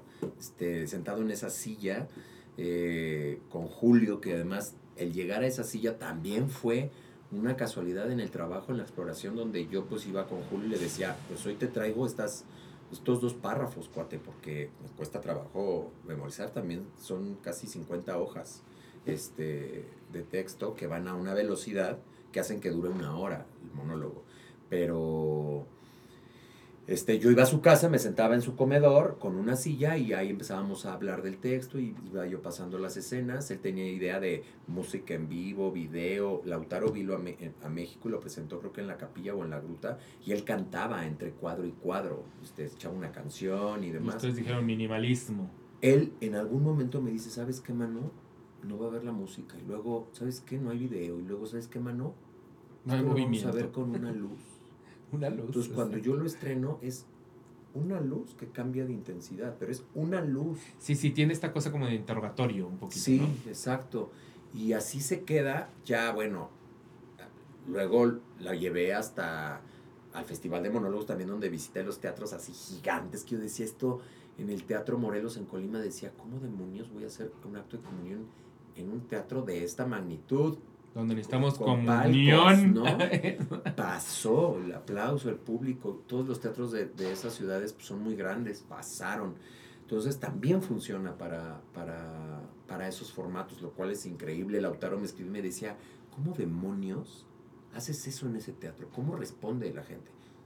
Pues responde, ¿no? Y, y la gente de cultura está ahí diciendo, ay, por favor, por favor, por favor, que funcione. Funciona. Entonces... es un texto demasiado poderoso para no funcionar. Hay una anécdota tan escandalosa. eh, es que no, no me la quiero llevar a escandalosa de la alarma, pues, sino escandalosa en términos de, de lo que te hace pensar de la, de la psique humana y a dónde Sí. podemos, a los lugares, a los bizarrísimos a los que podemos aterrizar. Porque además, a mí de lo que me parece muy interesante de, de, de este personaje es que por todo lo que, lo que podríamos juzgarlo, en realidad él buscó el consentimiento. O sea, él no, no es este psicópata asesino que te agarra en la calle y te... No, no, no. Él dijo, estoy, estoy viviendo esto, voy a buscar quien quiera estar del otro lado voluntariamente. voluntariamente. Que eso también requiere de, de, de- Pues sí, de algo de ti. O sea, creo que, creo que dentro del universo de la psicopatía, eh, normalmente no buscas que el otro esté de acuerdo. Entonces, es muy interesante la manera en la que dices... Tiene una honestidad. ¿Cómo hacemos pa- para terminar de juzgar a este personaje si en realidad, en realidad, lo que, hizo- lo, lo que hizo es, pues sí, no, no, no pasa por la cabeza de cualquiera, no. Pero no, sal, no se saltó ninguna regla, no, No. hizo, no lastimó a nadie, o sea, es... Solo no investigó que estaba, o sea, hasta contratos hizo, lo filmó, o sea, tenía Exacto. pruebas Tenía pruebas, o sea, de todo, nada más no entendió que la- eso era una eutanasia, estaba prohibida en, no sé si en la región de Rotenburgo o en Alemania claro, completamente, claro. pero pues es de una honestidad que a veces nosotros no tenemos, pero él, él quiero hacer esto. Es de estas cosas difíciles de juzgar. o sea, Claro, claro. el otro día lo platicaba con mi novio porque ahora que pasó lo de Russell Brand, que en su caso sí es muy, muy juzgable, eh, pero pues todo el mundo se acordó de la película de, de, de Muerte en el Nilo, que ahorita muchos de los actores, todos han estado involucrados en escándalo y dijeron que pedo con esta película. Y nos acordamos que uno de esos actores es Armie Hammer. Que, eh, digo, Armie Hammer eh, tiene, tiene muchas cosas volando por ahí, pero, pero una de las que más, por la que más lo acusamos fue porque la gente se enteró que tiene deseos caníbales. Pero mi novia me decía, ¿y si lo podemos juzgar? Porque no ha hecho nada en realidad, ¿no? O sea, por textos sabemos que tiene deseos caníbales, pero nunca lo ha hecho. Y por otro lado, y si lo hiciera, pero lo hiciera voluntariamente, ¿podríamos juzgarlo? O sea, ¿sería algo que podríamos juzgar? Y es como, qué complicado, porque es una celebridad, es fácil juzgarla, porque a las celebridades pues, las juzgamos Sí, en realidad claro. sencillísimo. Sí. Pero en realidad es como, pues sí, en realidad, eso, eso de lo que lo acusamos ni siquiera lo hizo. Sí, Solo no, nos no, enteramos de su la por un mensaje que además técnicamente ni nos teníamos por qué haber enterado de un mensaje que él mandó en privado, ¿no? O sea, Sí. de más. Sí, sí. Entonces Daniel me decía, ¿te parece justa su cancelación? Porque al final, pues sí, el güey perdió su carrera por una cosa que, que es bien rara. O sea, Sí. es el güey es caníbal. Y ahorita para todos lados es, no, güey, ese, ese güey es caníbal. Pero es como, pues en realidad nunca No ha sido caníbal, ¿no? Y es inteligente mucho, o sea, también la analogía que hace Lautaro Vilo en acto de comunión con la religión. O sea, eso donde creces, crees, te creces cuando te están diciendo el cuerpo de, ¿no? En la Ah, comunión. claro, claro. Entonces, el niño también crea esas fantasías. Me estoy comiendo el cuerpo de alguien. Y bebiendo su ¿no? sangre. Y bebiendo su sangre, ¿no? Que pues obviamente dices, no, bueno, la metáfora, se, ¿no? Pero el niño no lo entiende. Y ta- por eso pues es un acto de comunión, Claro. ¿no? O sea, y, y- y además también me llama mucho la atención, y por eso la sigo haciendo, es cómo se, va, cómo se van abriendo las normas sociales que te permiten ser y hacer más cada vez, Sí. Desde, bueno, ¿hace cuánto podrías salir a la calle agarrado de la mano de, de alguien de tu mismo sexo? O besarte, o consumir alguna, algún tipo de droga. O sea, hoy las gotitas de esto, las gomitas del otro, como si fueran Los banditas. están ahí de manera ¿no? súper legal, sí. O sea, ¿cómo se van abriendo esas, esas, en nuestra sociedad, en nuestra colonia, en nuestra delegación, este, cómo se van abriendo esos permisos? ¿Qué pasaría si dentro de 80 años o 100, esta cosa que luego dices, ay, qué ganas de darte una mordida, ¿no? Ya es, bueno, la gente que desee, ¿no? Se muerde. Se muerde. Y, a- y alguien dirá, pero ¿a poco antes no se podía? ¿No? Claro. Este, Claro, cómo claro. también eso se va permitiendo. Y nos re- esto que dices, es que es caníbal, sí, ahorita. Pero a lo mejor dentro de 100 años ni vamos a tocar ese tema, o de es gay o no. Ni vamos a tocar ese tema. Es muy lento, pero, pero se van abriendo esos, esos Esas brechas. caminitos, esas brechas de lo que podemos y no podemos hacer, dependiendo de lo que se nos diga. Lo que Y- está escrito ahí en el, en el renglón 4. Y lo que estás diciendo tú además eh, al principio, ¿no? O sea, como de quién, quién realmente es caníbal. O sea, eres caníbal porque se te ha antojó? antojado, o sea, te ha pasado el pensamiento. ¿No? Ya eso te hace caníbal, o sea, como... O sea, soy caníbal porque digo, ¿cómo- ¿a qué sabrá una nalga? ¿A qué sabrá una nalga? Una ¿Ya soy caníbal? Sí. ¿No? Sí, pues sería, qué chist- ¿a qué sabrá? ¿no? Sí, sí, Ah, ya soy caníbal. No, pues no, es como una ocurrencia estúpida. Claro, de claro, claro. ¿Qué sabrá? ¿Qué sabor? ¿Qué sabor tendrá? Es cierto que este cuate dice que el sabor es muy parecido al cerdo. Pues dicen que sí, ¿no? Claro, claro. Y lo peor es que te hace pensar como, "Mm, Que bueno, pues el cerdo, no como tanto cerdo, entonces estoy muy lejos de ser pues los tacos al pastor, ahí están. Ya con, ya con eso me tocó. Eh, eh, el- eh, yo estoy escribiendo una cosa que tiene que ver con, con, con fetiches. Estoy planeando cosas. Y entonces me he acercado con muchos amigos. Yo como llevo una relación eterna, no tengo acercamiento con las redes de ligue. Ajá. Pero tengo muchos amigos que sí. Y tienen unas historias maravillosas de cosas o que han hecho o que no han hecho, pero sí se las han pedido. Y justamente tiene que ver con, con lo que dices. O sea, la, la capacidad de ahora de soltar muy fácilmente el... Esto es mi fetiche, ¿quieres entrarle? O sea, de... Esto quieres... O sea, de a, a una amiga le dijeron que querían comer milanesas, justamente, sobre sus nalgas. O sea, así... yo te quiero acostar de espaldas y comer milanesas milanesa. en tus nalgas. Eh, me parece interesantísimo. O sea, para mí es así como, claro, y, y es, es lo mismo, es como, y no, no hay manera alguna de juzgar a ese cuate. O sea, es, te está pidiendo permiso para comer milanesas, y si le gusta a él y no le hace daño verdaderamente a nadie. A nadie. No hay manera de juzgarlo. O sea, en realidad, claro. pues lo único que podemos hacer es que curioso. Pero fuera de qué curioso, no puedes decir nada. No, no, y además nada. eso es porque sale a la, a, a la luz. ¿no? Sí, porque me lo contó porque yo estoy buscando estas historias, además. Pero si no, es lo- a mí me parece, cuando me preguntan de acto de comunión, les digo, imagínate, o sea, la mente produce la imagen, la idea, y no te pide permiso. Además, claro. Sino, si todos, hasta los más azules, este, dicen, no, es que cómo, no, la moral, la religión. Si pudiéramos ver, se proyectara así, sin, sin, sin poder detener las imágenes de todo lo que pensamos y de lo que nos imaginamos, cuando vas en la calle y volteas y ves a un chavo y volteas y ves a una chava y de repente ves las piernas y dices, wow, qué pierna. O sea, si todo eso Claro. se proyectara así como en un capítulo de Black, Black Mirror, Mirror. puta, Sería perturbantísimo. ¿quién se salva? sí, sí, sí. ¿Quién sí, sí, se sí, salva? Porque además tú no volteas y dices, ah, me gustaría acercarme y olerle el cuello, eh, bla, bla. No, es... eh, Se produce la idea, o sea, no te pide permiso, Claro, claro. se claro. da. Entonces imagínate estar controlando la mente para no estar pensando en cosas que ni siquiera sabes que vas a pensar. Que de hecho en la religión un poquito sí, se, de pronto se va para allá y por eso es que tienes que flagelar. Por el pensamiento de. O sea, Imagínate, pero por ya lo tuviste. ya lo tuviste, no lo paras, no lo pediste. No lo hay manera No. de controlar. Entonces eso a mí me parece, digo, no sé en cuestión, este, pues no sé eso quién lo estudia, este, pero cómo se generan las ideas y las imágenes todo el tiempo, ¿no? Constantemente la ocurrencia y luego dices, ¿por qué estoy pensando en esto? Sí, sí, ¿No? sí, sí, sí, sí, sí.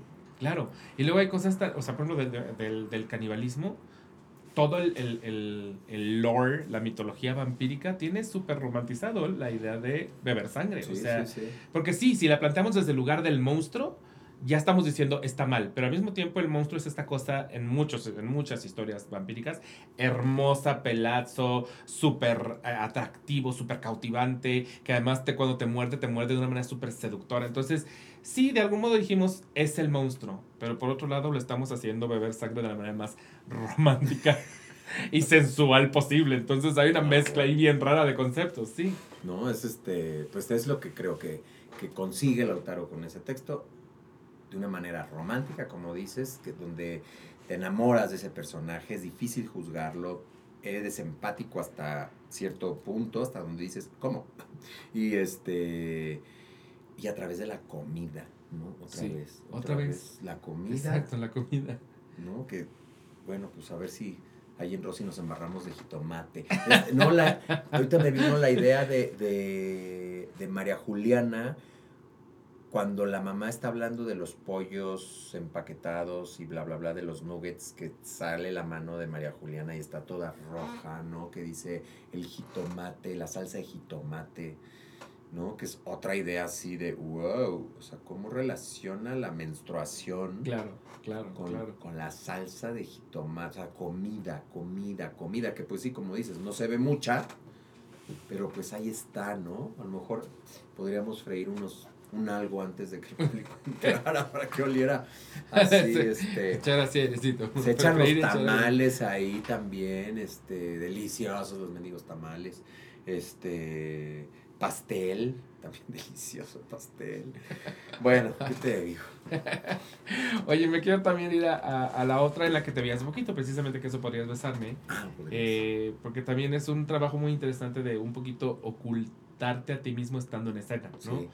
Porque para la gente que no la vio, pues básicamente los protagonistas eran en realidad puppets. Y entonces tienen a, a- a Constantino y a, a Antón actuándolos, pero técnicamente tú estás viendo al puppet tener la emoción y tener la actuación. Entonces es un trabajo chistoso de prestarle tu actuación a un muñeco y tú tratar de estar pero no estar, ¿no? Sí, esa también, pues es, fue mi primer proyecto después de pandemia con compañía.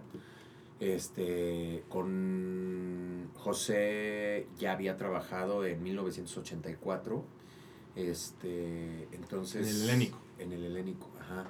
Entonces sí, sí, dije, claro que sí, con Constantino era mi tercera obra ya, este, bajo la mira de las moscas, ahí lo conocí, luego hicimos 1984 y luego fue Podrías besarme, entonces como que todo se conjuntó y nunca había trabajado con puppets, entonces había una resistencia, ¿no? Leí la obra y decía, ay, va a ser un trabajo pues arduo también, ¿no? Eran ensayos de cinco horas también diario, este, y no había manera de, hoy ven tú, o ustedes nos vengan mañana, ¿no? Pues estábamos, Constantino y yo moviendo muñecos, el perrito y demás, con los demás compañeros también que estaban ahí, este, fue padrísimo, ¿no? O sea, aventarme esa, ese viaje, este, creo que funcionaba perfecto que Constantino y yo nos entendiéramos, nos conociéramos, teníamos muchísima comunicación eh, y eso pues también anularte un poco,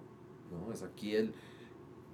Y éramos felices de que la historia fuera de ellos, ¿no? No, no, no nuestra, aunque pues sí nos conmovíamos y de repente llegábamos al camerino y le decíamos, ¿por qué estamos llorando, güey? O sea, los movemos nosotros, o sea, no existen, están sentados allá afuera. pero, pero ¿sabes qué es lo que sí existe y es rara vez puesto para, que, para ser visto? Es las historias de amor gay que, duran y que, y que, empiezan en juventud y terminan en vejez de, una pareja gay viejita que se despide porque les llega, les llega la muerte. O sea, ese tipo de cosas no solemos verlas porque en, en todavía incluso actualmente las historias cuando se van a, lo queer y a lo LGBT, o te vas muy a lo joven, o te vas muy a lo, a lo poliamoroso, o a, lo poco monógamo, a lo inmediato, exacto. O sea, rara vez e, estas historias a la The Notebook, ¿no? Que, son, que, suelen ser muy heterosexuales, o sea, estos amores legendarios que empezaron desde chavitos y lo pasaron por todo y luego llegan a la, a la, a la vejez para, para, llegar el momento de cerrar el ciclo de una relación, las conocemos en historias heterosexuales, no las conocemos en historias gays. Sí. Entonces creo que, creo que eso es lo que, lo que sí existe y lo que era, era poderoso al final de, de Podrías Besarme, que era estas historias no están, están, pero no las escuchamos, ¿no? O sea, eso es, a mí me parece muy, interesante. Sí, cuando veíamos que los dos puppets se iban, ¿no? Y además pues, se abría esta puerta, entraba la luz, o sea, algo como muy eh, pues, poético en esa sala sin prácticamente escenografía y, y, dolía, ¿no? O sea, verlos con toda la historia atrás, este, pues era fantástico, ¿no? Para nosotros sentirlo y pues me imagino que también se generaba, ¿no? O sea, la gente lo veía, pues sucedía. ¿no? Este, tuvo muy padre. Una corta temporada, fueron pues muy pocas funciones, se me fue, pero en frío fueron... Y lo anunciaron desde el principio, además, o sea, sí fue de, va a ser cortísima, se apura. cortísima, ya, y ahí quedó, es un trabajo pues así, súper finito con los puppets, ¿no? La imagen cuando entran con la silla de ruedas, los sueños. Cuando nada, cuando nada, esa imagen es preciosa. Está nadando en Acapulco, este, toda esa historia, el, el, el conteo de las fotografías, ¿no? Que yo de repente volteé y decía, no mames, o sea, es, es un viejito viendo fotografías. Es un viejito viendo fotografías. O sea, ¿qué, qué, ¿qué, sentiste cuando te presentaron así a tu, a tu pop? pues, eh, pues mucha curiosidad, ¿no? Morbo, porque pues mandamos fotos de chavitos, mandamos fotos de adultos. ¿Te acuerdas cuando estaba la aplicación esta que te hacía viejo? Sí, sí, sí, sí, Yo les mandé esa foto este, me parezco muy cabrón a mi papá en esa foto. Este, y les mandé. Entonces se diseñaron pues un poco a nuestros rasgos. Este, entonces cuando veía al chavo decía, puta, que además pues para eso ya me había metido en las fotos de esa época, de mis 21, ¿no? 19, este, y luego ves al mayor y dices, en la madre, o sea, ¿cuál es, cómo, cuál va a ser el final? Claro, o sea, te lleva la nostalgia al futuro. Sí, sí, sí, sí. A mí eh, eh, es algo que a mí me, me, ronda muchísimo, ¿no? Hace poquito tuve este hepatitis y, y el periodo, el, el, el, saber qué es lo que tengo, la incertidumbre de qué, es, qué estoy sintiendo, ¿no? ¿Por qué me están mandando a hacer eh, ultrasonidos, ¿no? ¿Qué hay? ¿Qué va a pasar? O sea, eso, ¿no? A mí me da un terror así brutal y entonces ver esa vejez, ¿no? Y decir, ¿cuál, cuál va a ser? ¿No? Porque por más que trabajes para estar bien o, o llevarte bien con la gente o portarte lo mejor posible, hacer las cosas lo mejor posible, en fin, pues el final no sabes cómo va a ser ni cuándo. sí, Entonces es una cosa ahí que dices, uff, Estamos rodeados de incertidumbre que a mí me parece la cosa que más me induce ansiedad de la no, vida. está cañón. Y ayer, ayer escuchaba a Lalo España en esta de Felices y, y no, bueno, me generó muchísimos pensamientos y mucha idea de, de, de eso, ¿no? Decir, es hoy, hoy, ¿no? De repente estás así de puta. Ya organicé mis deudas, termino de pagar en abril del 2024. Ajá, sí, espérate, no Sí, sabes sí, aguántate a la sorpresa de 2024. noviembre. sí. Sí, sí, ¿No? sí, sí, sí, sí, sí. Entonces, y, y es muy, muy gastada la frase y muy escuchada, muy leída, porque la vida real allá afuera te empuja al lado contrario, ¿no? No puedes decir, ay, disfruta un día a la vez. No mames, o sea, estoy chingando en el chat que cuando puedo ensayar, ¿no? O sea, no es un día a la vez. Claro, claro, no claro. puede claro. ser un día a la vez, pero, pero hasta dónde puede depender, ¿no? Entonces es- el, el ver a esos viejitos era todas esas noches, ¿no? Constantino, que qué bárbaro, lloraba uf, a mares, ¿no? Todas las funciones, pues él tiene una relación de muchísimos años, de muchísimos, no sé ni cuántos, pero este... Sí, es muy fácil claro, que te proyectas y dices, ¿qué va a pasar? ¿Cómo va a ser? ¿Con quién voy a estar?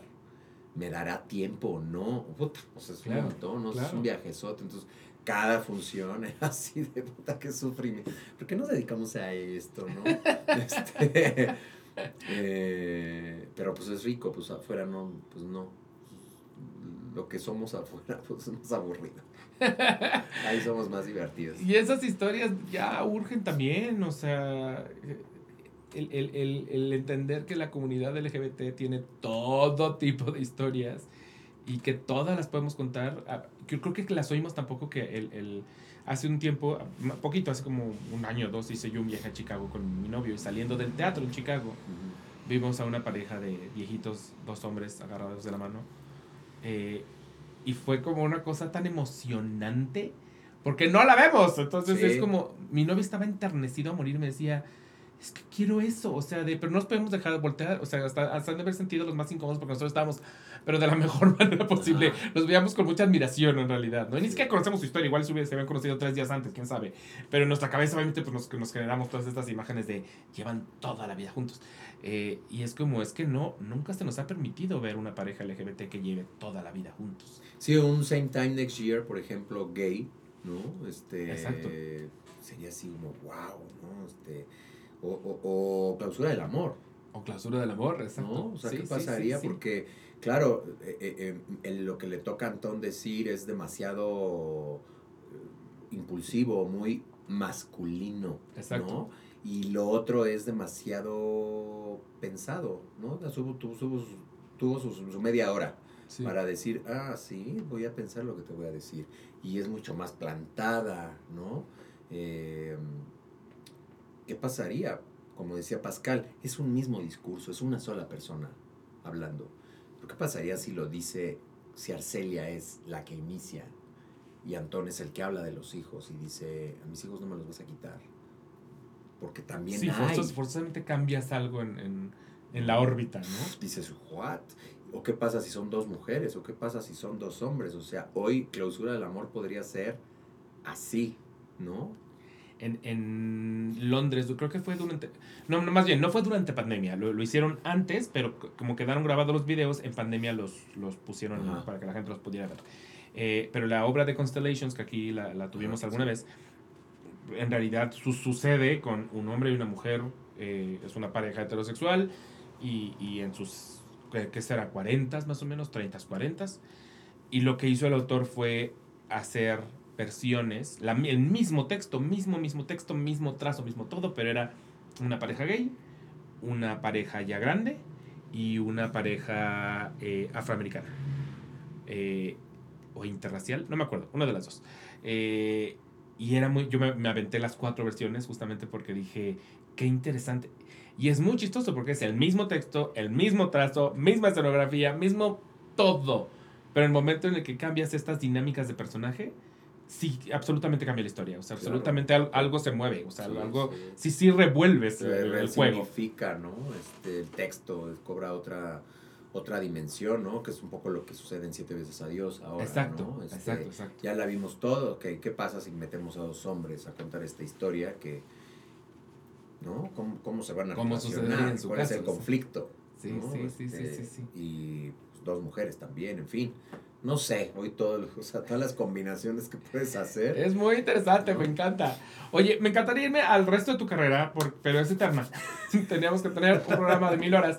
Pero sí me gustaría, antes de pasar a mi siguiente sección, como nada más que me digas así como en, en tu noción de, de, tu propia carrera, ¿cuáles son como los tres proyectos que tú dices, estos son los que me han formado marcado. o marcado eh, Ensayo sobre la melancolía que hice con Alberto Villarreal en La Madriguera, por ahí del 2006, 2007. Creo que mucho del actor que soy es por Alberto. Eh, definitivamente Bosques, ¿no? que es mi, mi encuentro con Hugo, ¿no? este, y mm, Bambis, Dientes de Leche. Que es el que hace aparte traído Sí, que ya lleva 10 años, que no me esperé que sucediera eso. Jamás lo escribí pensando que iba a estar haciéndolo todavía y creo que lo seguiré haciendo, ¿no? Con lo que ha pasado estos últimos años, pues yo lo escribí antes de, la inclusión, lo escribí antes de todos los derechos A y D, este... La, la, idea para mí era pues a un niño al que no le gusta el fútbol, pero no lo había profundizado al nivel de qué quiere, ¿no? Escribo a un individuo que quiere ser diferente. No, no lo pensé así. Era a un niño que no le gusta el fútbol, así de inmediata y, pedestre, simple. era simple, era mi, premisa. Y hoy, pues no, hoy se ha potenciado sin querer el discurso. Eh, lo sigo presentando, lo sigo llevando a, a, lugares que no pensé a los que iba a llegar. Lo he presentado hasta en la sala de casas de gente rica, ¿no? Que quiere ver la obra ahí y la comenta y llora, ¿no? Y dice, yo quería ser actor, ¿no? Y te encuentras que hay este, gente, pues seres humanos en todos lados, ¿no? Este, entonces, pues Bambis Dientes de Leche definitivamente es, es una obra que disfruto, es mía, ¿no? Este, creo que requiere una precisión actoral pues padre que tengo gracias, creo, hacia, hacia Alberto y, Hugo, que para mí son unos, son unos extremos impresionantes. ¿no? Y, ahí en medio, pues hay mucha gente, ¿no? Boris, este, David Jiménez Sánchez, Julio César, Lidia Margules, Mariana Gándara, este. Mm, hay bastante gente ahí en medio, ¿no? Que yo pienso que eso, no sé si todos o, yo, pero así lo veo, es como una plastilina, ¿no? Y, y Rosy, hoy puedo hacer lo que hago en Rosy por lo que he hecho y con quién he trabajado y quién me ha dirigido, ¿no? Sí, como que los proyectos llegan a ti cuando estás listos para ellos. No, llegue así, ¿no? Y, y, y, lo que viene es una obra que audicioné hace muchos años, no me quedé ahí y hoy me llega, sí, es para ti.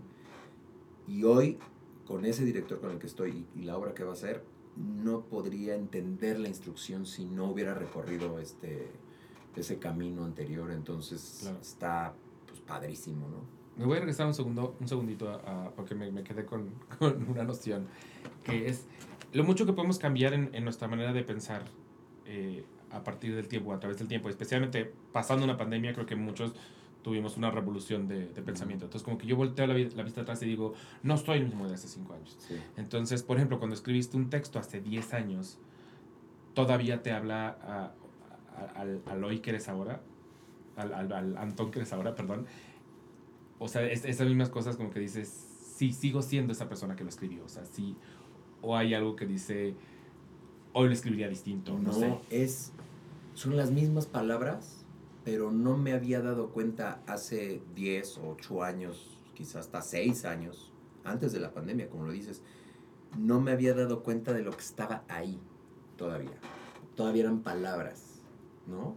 O sea, sí había significados. Hoy tiene significados mucho más poderosos, o sea, hoy la relación con el papá es diferente, Eh, antes, por ejemplo, eh, cuando estoy agarrando el, trapeador y le estoy pidiendo a mi papá el silbato y quiero, quiero esto y quiero el otro, yo antes decía, este, mm, el papá me dice, jugaste muy bien, quiero darte un regalo, ¿qué quieres? ¿De qué tienes ganas? Me preguntó. Y yo pensé, y empieza a decir lo que él quiere.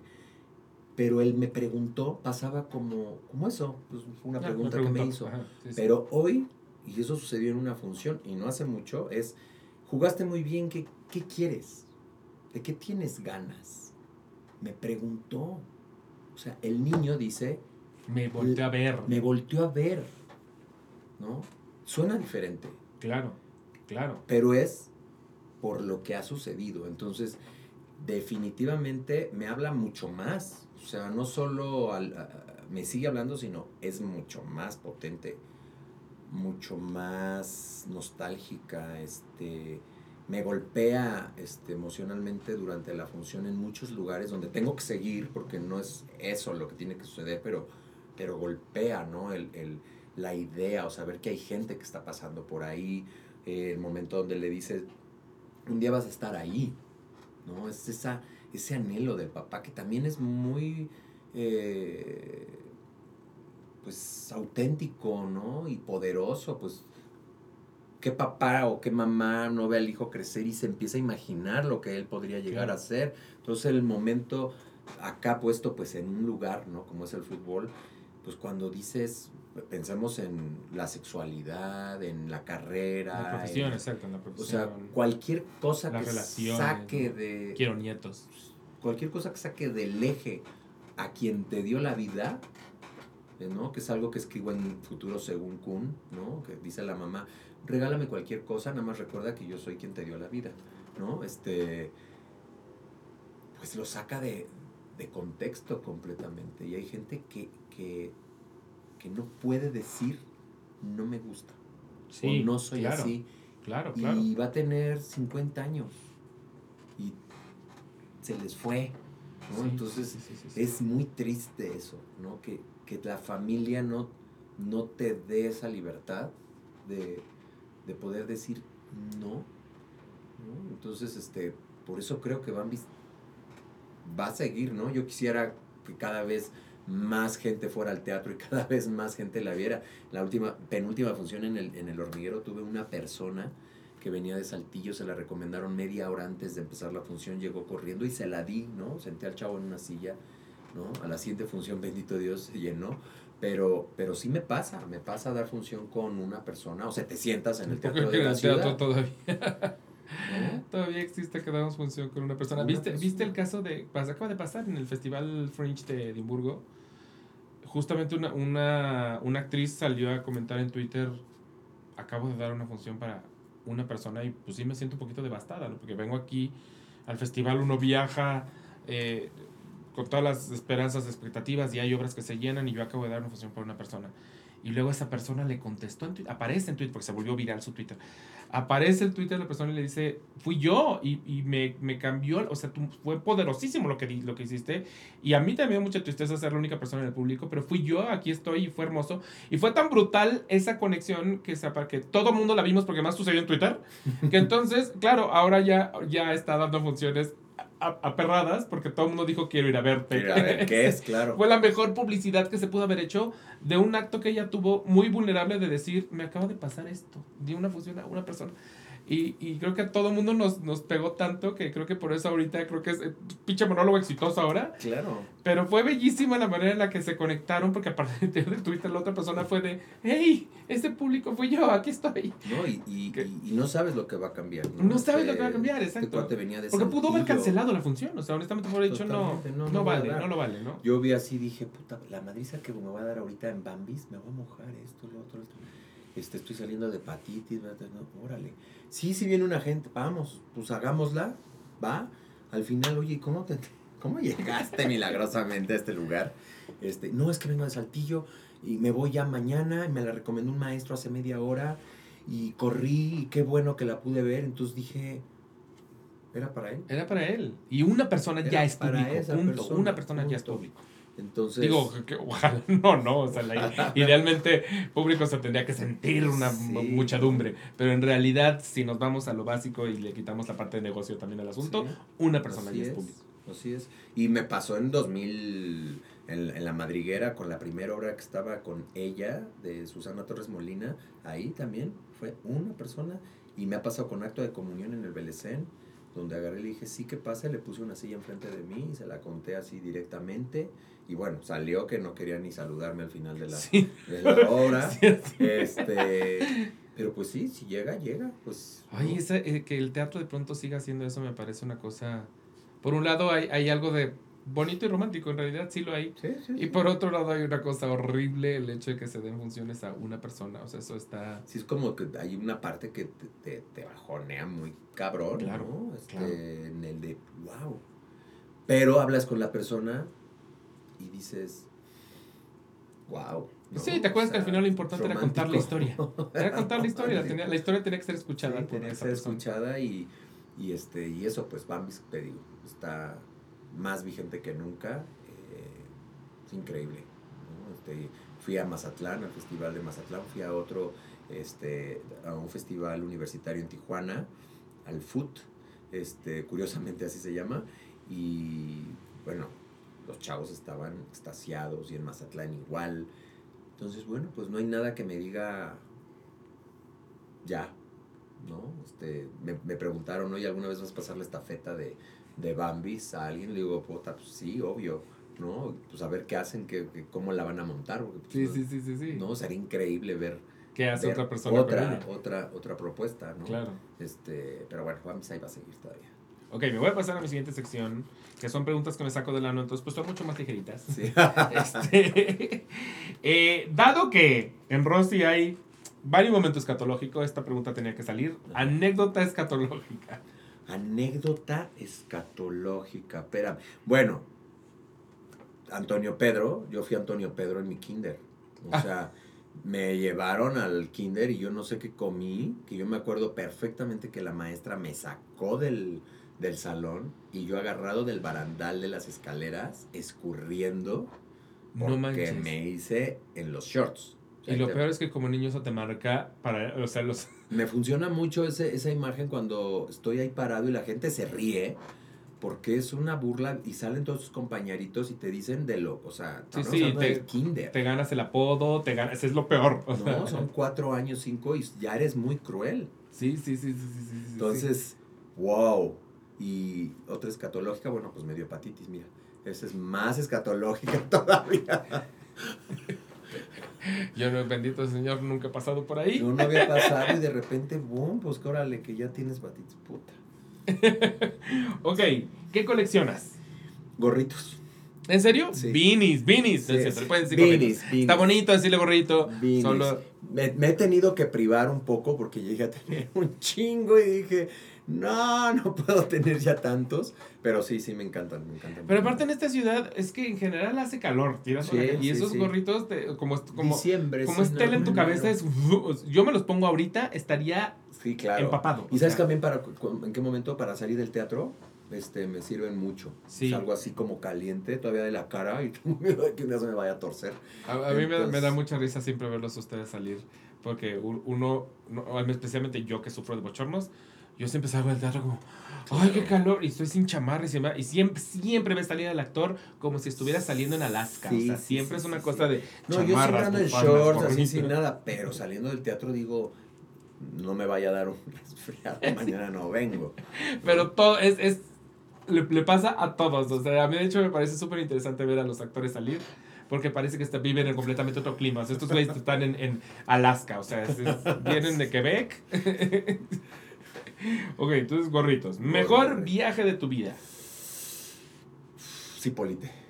Ok, wow. Cipolite, cumplí 40 años, iba solo, eh, me rescataron del mar también, me regresó el mar como me dijo una bruja el otro día ahí. O sea, de que Este, nadaste, nadaste, nadaste. En un me momento llevó, dijiste, me, me lleva llevó, la chingada. Me llevó, me llevó la corriente y pues sí, entraron por mí porque fue algo muy extraño. Yo cumplía 40, en el día de mi cumpleaños me llevaba el mar y yo mientras salía de ahí eh, me revolcaba la ola, yo decía, todo está bien.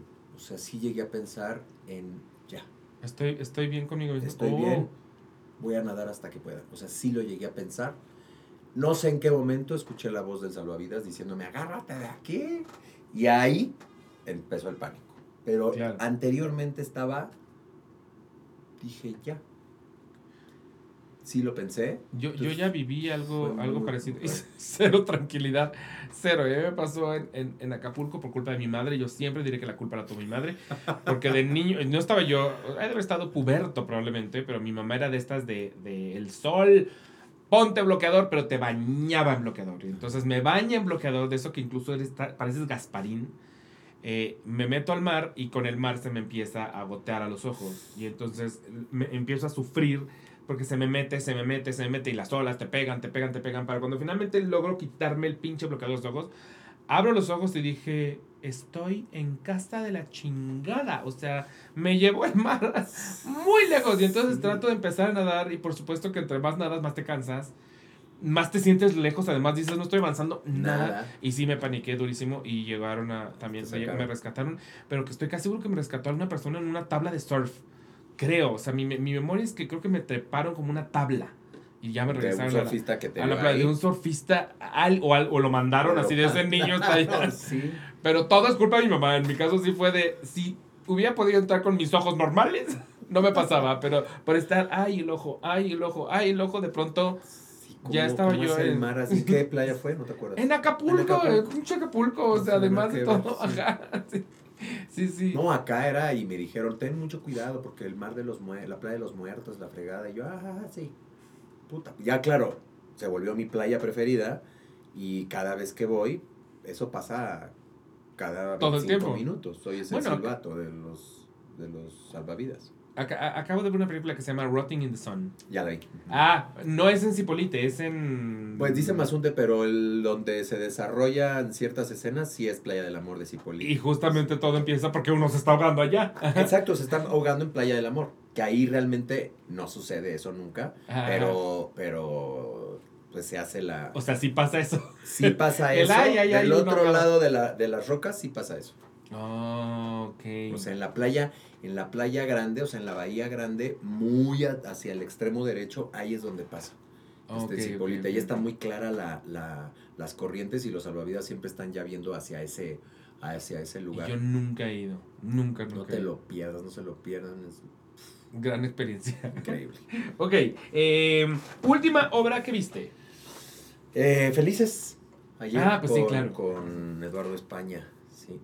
Sí. Es la que el, el, el póster tiene como una peluca. Sí, que está como cargando algo aquí. Ayer fueron sus 100 representaciones. Oh, ok, Sí. ok. Este, y antes de esa. Ay, no me acuerdo. Antes de esa. Ay, no me acuerdo. Siento que yo te había seguido en el teatro. o sea Sí, que sí, voy bastante. vas- sí vas Tengo un- bastante. Para quien me conoce, tengo un Excel donde ahí voy poniendo todas las obras, los días, en qué ¿Ah, teatro, el horario, todo. O sea, las que ya viste las que quieres Las- ver. Todas las que. Todas, básicamente, porque siempre quiero ver todas. Hasta tu cartelera personal. Sí, entonces le voy poniendo el rojo a la que no me alcanzó el tiempo de ver y el verde A la que ya a viste. la que ya pude ver y la que no, pues se queda en, en blanquecito, así de que próximamente, Oh, wow. mira. Oh, pues, Toda mi wow. historia de... O sea, las, rojas las rojas Las son como rojas de se ya no están en cartelera, se sí, fueron. se me fueron. Entonces la última que tuve que haber visto, mira, el ensayo. Este, quiero ver los aliens, Mendoza, Finlandia, con Ay, sí, sentimientos ve se me fue porque Ay, este periodo Mendoza, fue de, de la hepatitis, entonces pues no, y ensayos, entonces no podía ir. Tengo Cascarita, Inmóvil que se va a estrenar. Cascaritas este viernes, ¿no? Cascarita ya, esa no la voy a poder ver porque estamos al mismo tiempo. Ah, Ten-. Tendrá una raya roja, pero ahí Ah, está. Yo voy el viernes. La luz del otro, Gran. Slam, Mamá se fue a la luna, Amor y Rabia y El hijo de puta del sombrero. Esas son las que tengo que ver. Oh, wow. Ojalá lo pueda Grand Slam también me la debo yo. lograr. Sí, sí, tienes buenas en tu lista. Mira. Muy buenas en tu lista. ok, eh, anécdota backstage. Puede ser backstage, on stage, de la obra que quieras. Espérame tantito, esos debo tener un montón, pero un montón. Pues nada sí. más me tengo que acordar. Una vida entera. Este. Pero algo así, a ver, déjame pensar rapidísimo la. Ah, bueno, no. On stage también. Ah, la señora que me disculpe, en paz descanse, Pilar Pellicer, que fue increíble. Este. mm, en, en Bajo la Mirada de las Moscas, pues ya le costaba mucho trabajo la, la memorización de los textos, entonces le pusimos este apuntador y era muy divertido porque pues dependes de la mendiga pila. Claro. Y entonces hubo una cantidad de memes que nos hacíamos o nos mandábamos porque de repente pues sí se quedaba así y te sonreía. Y nosotros era de, oh, oh. Entonces entraba este, una actriz, este, Mercedes Pascual. Este, y entraba y le decía, señora, es el momento de pasar a su habitación. Se la llevaba, oías a la de apuntador, Juanita, corriendo, poniéndole, y volvían a meterla así de... Mientras tanto nos quedábamos en escena, Miguel Romero, Pilar Bolívar, Constantino, Tete, Sí, sí, hablando habla- de el lo clima. que fuera, pero en el personaje, o sea, improvisación, improvisación, para que la volvieran a, a meter y siguiera la función, o de repente cargaba a Constantino porque había una imagen de la piedad llorando, hijo, este, bla, bla, bla. ¡Pum! Borrón.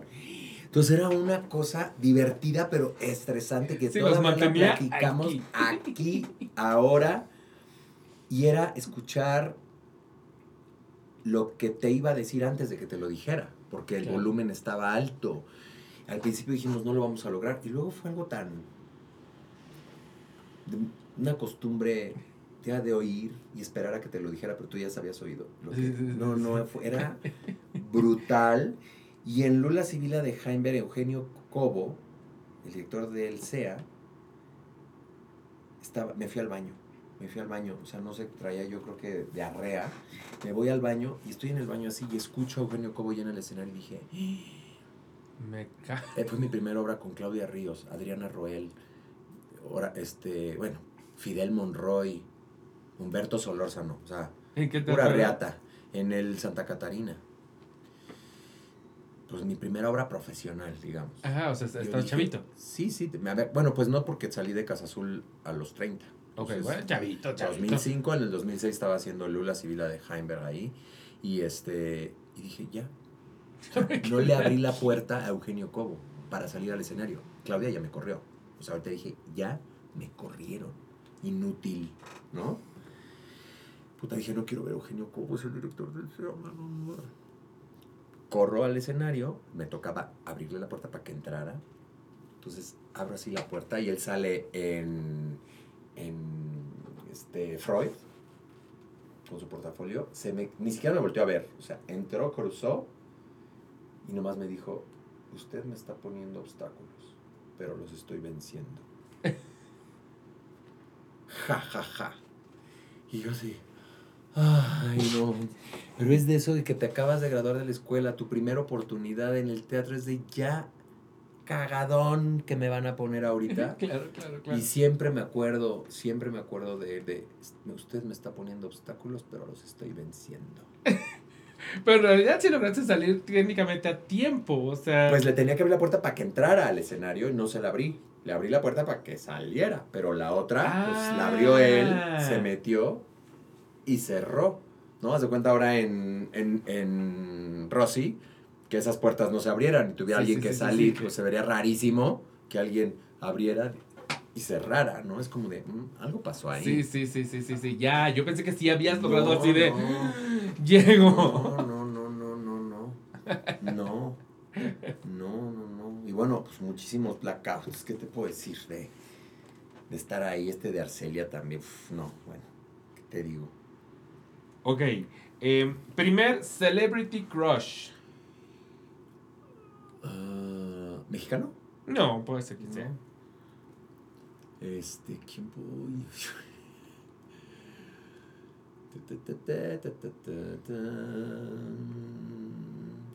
¿Quién podría haber sido? Fíjate, no me acuerdo. Josh Harnett Josh Harnett, ajá. Sí, sí, sí, sí, sí, sí, sí. Ahí sigue. en Pearl Harbor, Ajá, ajá, ajá. pero luego lo vi en una serie que no me acuerdo. Penny Dreadful. ¿Sí era esa? ¿La tiene? Wow, sí. Hombre lobo. Ajá, el hombre lobo. ¿Qué pedo con Uy, ese uy, tipo? uy, Pero no, luego ya. Jude Law, este, mm, eh, Ethan Hawke, este, Transporting, este, Eh, McGregor. McGregor, este, Joaquín Phoenix en El miedo de Bo, ¿no la vieron? No. Yo me Bo metí. tiene miedo. Bo tiene miedo, ¿la viste? No. No manches, me Yo metí no por casualidad a la cineteca, dije, a ver, ese es Joaquín Phoenix, a ver, vamos a ver. No mames. Creo que ni siquiera había hablar de ella yo, ¿eh? Pues mira, te ju- yo no la no sabía, agarré, fui a la cineteca y dije, bueno, pues esta debe estar. ¿Qué pido con la película y qué pido con él? No, no, si pueden, por favor, véanla, está cabrón. Se me hace rarísimo que. No mames, o sea, el guasón se quedó idiota. Te lo juro, hace unas Ojalá esté en cosas. movie. ¿Está en movie? Está brutal. Alguien Amazon. me dijo, en Amazon, ¿En Amazon? Ah, bueno, mira. véanla, véanla. Ok, ok. Ya te dije un montón. Sí, ya me dijiste un montón. Jude Law en Este- Closer era una cosa... Jude Law. Bueno, en. En, En Alfie. Alfie, pero en este Blueberry Nights. Blueberry Nights, sí. Uy, Blueberry Nights, me acabas de destapar un recuerdo. En. Blueberry Nights, el cigarro. El cigarro, sí, había olvidado la existencia de esta película y de lo sexy que es. Blueberry pancakes. no sé Sí, sí, sí, sí, sí. Con el helado. No, no, no. ¿Qué onda con esa película? Otra vez comida, ¿te das cuenta? Sí, otra vez comida. ¿Qué onda con esas, con esos, este... Ay, este... ¿Cómo se llama Superman? Christopher ¿Cuál de Reeve. todos? Ah, Christopher Reeve. En Pídele al tiempo que Está vuelva. Ah, te fuiste bien atrás, ahora sí. Puta, sí, no, esa es, esa es mi favorita. Ok. Y solo una escena. Cuando él entra a buscarla a ella y la ve en un en el cuadro Ajá, ajá, y hay una toma donde nada más se le ve la espalda y sientes cuando la ve. Puta, eso es de ¿cómo hizo eso con la espalda ese señor? este señor, sí, sí. ¿Cómo hizo Mi, eso mi abuela la amaba mucho el soundtrack de Pide el tiempo que Sí, vuelva. ¿no? De hecho, en Café Descafeinado, que es otra que escribí, tengo un monólogo basado, no basado, pero es Inspirado. muy inspirado en, en Pídele al tiempo que vuelva. Muchísimo. Este. La gente que conozca la película y ve ese monólogo Lo va a cachar. va a cachar qué es lo que pasa. Ok, personaje en tu bucket list.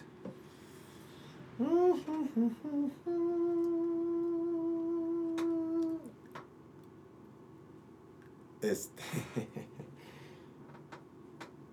Chucky. ¿Chucky? Chucky. ¿Chucky, el muñeco Chucky? El ¿De qué estamos? muñeco, sí. Jigsaw. Todos los de terror. Oh, wow. Ya, ya, ya el, el acto de comunión te... No, mucho antes. Fíjate que mi mamá hacía películas gringas. Este, ella trabajaba en producción luego en contabilidad. Cuando los estudios Churubusco eran los estudios Churubusco. Y en su escritorio tenía la cabeza que cortan en eh, mm, Dunas de David Lynch. Estaba en su mesa, así en su escritorio, una tabla con un palo y la cabeza con sangre escurrida ahí. Entonces yo de chavito iba y me acuerdo que decía, y veía al actor, y veía la cabeza. Y decía, ¿qué pasa? En Café Descafeinado, digo, desde chiquito me gustaban esas películas donde destripaban a la gente, todo me lo imaginaba en vivo y me empezaba a dar risa. Claro, ¿no? claro. Este, es de todas las películas de terror, este. eh, como que lo veo de afuera. So, bueno, pues, me encanta. ¿Viste, viste la última? Sí, la, ya la la de. Poleta Hernández. Sí, se arranca la pierna por Poleta Hernández. sí, ya la vi, ya la vi, ya la vi. ya Y justo lo que piensas es el cómo están haciendo que se arranque la o pierna. sea, pensando que aquí junto le están echando agua. Este, hay alguien con un este el rebote. haciéndole así. Este, el director haciendo así, ¿no?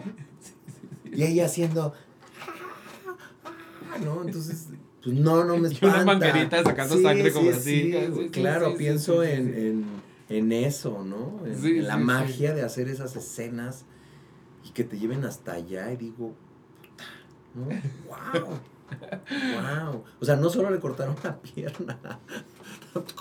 Ah, claro, sí, sí, Se sí, cae sí, el sí, cuerpo, no manches. Grandes efectos y efectos prácticos además. Sí, sí, sí. además se queda ahí toda la película. Sí, sí, ¿No? sí, sí, sí, tienes toda la razón, tienes toda la razón. Y pero en Chucky, por ejemplo, que decías que Chucky es entonces más bien doblar a Chucky, porque pues, El hijo de Chucky, esa película me gustó mucho. Glenn. Sí, esta cosa de que no sabes si es mujer, hombre. Es no binaria, si ya, ya es oficialmente no, binaria. Sí, es increíble, ¿no? Sí, es pálido sí, sí, sí, porque no come carne, este... No, es, es de risa. Ya, amo a Glenn, amo. Glenn y Glenn, es que ahora ya son Glenn y Glenda porque los separaron. Ah, Y son no binarias ambes. ah. En la serie. En la serie. Ah. Son Glenn y Glenda, pero, pero sí, ya, ya tienen sus cuerpos humanos y... Es que la mitología de Chucky ha ido creciendo también No, así, claro. abismal. Pero sí, el hijo de Chucky es... El hijo, y, el hijo y la novia de Chucky la también novia, es ¿no? preciosa, sí. Este, tengo un choque ahí en mi casa cuando me lo regalaron. Mi mamá me dijo, eso es de mala energía. Al otro día entraron a robar a la casa. Oh. Este, y ahí lo tengo todavía. El otro día me dice, este, la señora que, que va ahí una vez a la semana a hacer el quehacer, me dice, oiga, ya no lo quiero limpiar porque ya está quedando calvo. El sol le ha quemado el... Entonces ya Ay. dije, lo que voy a hacer ya es quitarle, porque ya eso tira un montón de basura, pues ya quitarle el cabello. O sea, que quede En la serie hay un calvo. choque pelón. Sí, Entonces ya puede ser, de- se llama Coronel, el, el Ah, choque mira, pelón. pues Entonces ya puede ser el coronel. Chao, chao. A mí de niño me... La risa de Chucky me daba mucha emoción. Es que pues que ni era miedo ni era risa, me daba emoción escucharlo reír. O sea, era una risa tan particular Sí. la, la, la de Chucky, que además sigue siendo el mismo actor de toda la pinche vida. Eh, y la manera de reír de Chucky es, es muy específica. Sí, ¿eh? no, eso, eso cuando no lo pueden cambiar porque es la risa. Ajá, es la risa, Es sí, la sí, sí, risa. sí, sí. Me encantó, me encantó tu, tu selección. Me- aprovechando que estamos a nada de Halloween, mejor disfraz de Halloween, ya sea que te lo hayas puesto que hayas visto a alguien más. Me encantaría, porque no ni lo he visto, ni, Ni te lo has puesto, ni lo pero has lo puesto, pero lograr el jigsaw, o sea, el triciclo, el traje, esta máscara, el pelo, ese me encantaría llegar a una fiesta disfrazado de, de Bill- Jigsaw. se, llama, se llama Billy. Billy. Me encantaría llegar así. Billy the Puppet. Así, taca, taca, taca. Sí, estar en esa fiesta. Hace mucho que no voy. Yo creo que me quedé en los disfraces esos que venían en cajita, con la máscara así enfrente. ¿te Ay, sí, sí, sí, sí, sí, sí, sí. No siento que es de estos que tienes que hacer más bien, ¿no? O sea, sí, de producirte, ¿no? sí, sí, sí, sí, sí, sí. de sí. producirte, pero no. Porque aparte como, como tiene como unas mejillotas. Sí, no, esto es como de hacer la máscara. Hacerte la máscara, ajá, sí. No, con la pel. No, hacerlo, hacerlo, hacerlo. Ah, estaría bien. Y seguro, seguro sí. a- hay quien lo ha hecho a huevísimo. Ahora hay tantas películas, este, estos que de, de la de que ponen como máscaras de conejo, otra que se ponen unas bolsas de papel, o sea, ya hay tantas películas que dices, no mames, de todas maneras me sale alguien así, Sí, sí, sí, sí, sí. Sí, sí, sí, sí, sí. corriendo, ¿no? Sí, de la, la demostración de que todo puede ser terrorífico. Las películas, todas las películas de The Purge, Mm, las- los distintos vestuarios que, que utiliza la gente para ir, salir a las calles a matar, todos son extrañamente perturbantes y extrañamente mm, normales, de algún modo. O sea, es, es, es chistoso lo, lo, lo fácil que puedes hacer que una máscara de miedo. De miedo, y además que dices, cualquier persona podría hacer algo cañón Sí, en esa noche, ¿no? Sí, sí, o sea, sí, que sí, sí, parte pues de la película, es, es cualquiera, sí, sí, sí, sí, sí, sí, sí. ¿no? Ok, eh, ¿qué serías de no haber sido actor? Yo quería ser administrador, yo estudié administración y me imaginaba en la bolsa mexicana de valores manejando Wow, dinero. el absoluto opuesto a manejar emociones. Totalmente. Entonces, de no haber sido actor, estoy segurísimo porque pues, lo estudié, busqué trabajo, no lo había en ese entonces. Este, habría sido administrador. Muy aburrido, yo creo. O a lo mejor estaría muy divertido. Creo que es ¿no? aburrido. Pero, Pero igual le preguntamos a los administradores y lo que les divierte es que ganan bien y por lo tanto se dan una gran vida. Exactamente. Entonces, me encantaría haberles dicho torero, este, más, pero seguro hubiera sido, hubiera estado ahí porque pues para, para eso iba. El Excel y tú hubieran sido amiguísimos. Sí, totalmente, totalmente. Ok, la última obra, película o serie que todo mundo ama y a ti te da igual.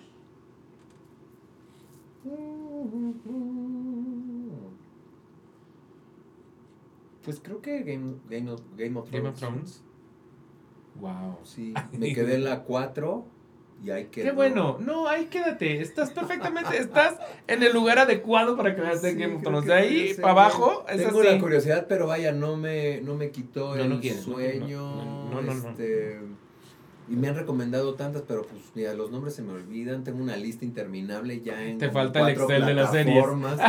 Entonces está cabrón, ¿no? Ya es así de. Veo mucho documental de asesinos seriales, mucho documental de la desaparecida de no sé qué, el desaparecido de no sé dónde. Me encanta que son los documentales con los que nos relajamos, que es como, ay, yo voy a ir a mi casa estoy cansadísimo, vamos a ver algo de asesinos seriales. Sí, eso me encanta. Eso me fascina. Estoy viendo algo de, de espantos ahí, que es como que a cuatro equipos se los llevan a diferentes lugares, que luego me Mm. dijeron, ah, es como un reality.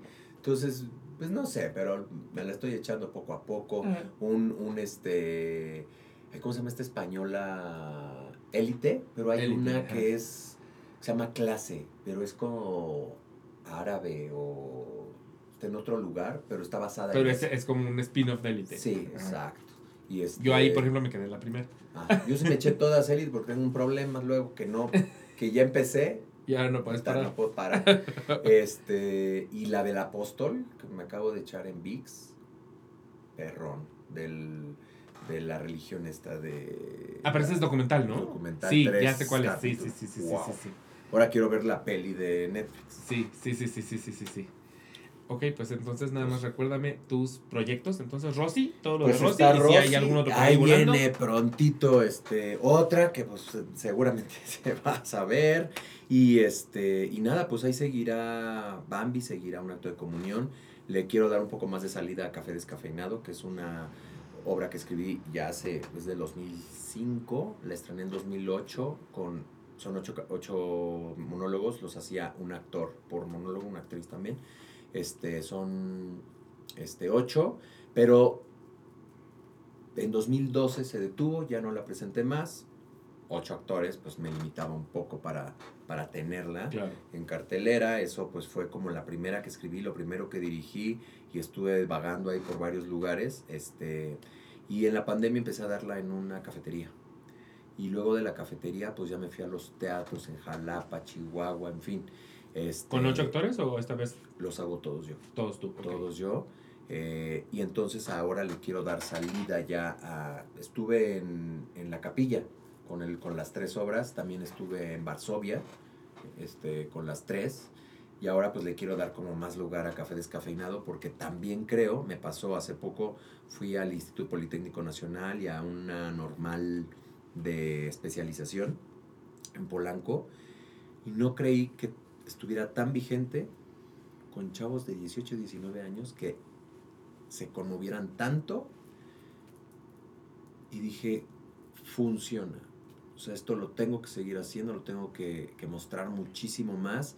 Son ocho personajes realistas, ¿no? Este, te identificas con alguno de ellos seguro. Eh, y habla de eso, de, de las relaciones sin compromiso, de la era del sugar free, ¿no? De este, para qué elegir un café descafeinado, ¿no? O sea, estoy pero no estoy. Y este y cada personaje tiene eso. Claro. Entonces es lo que voy a empezar a mover ahorita.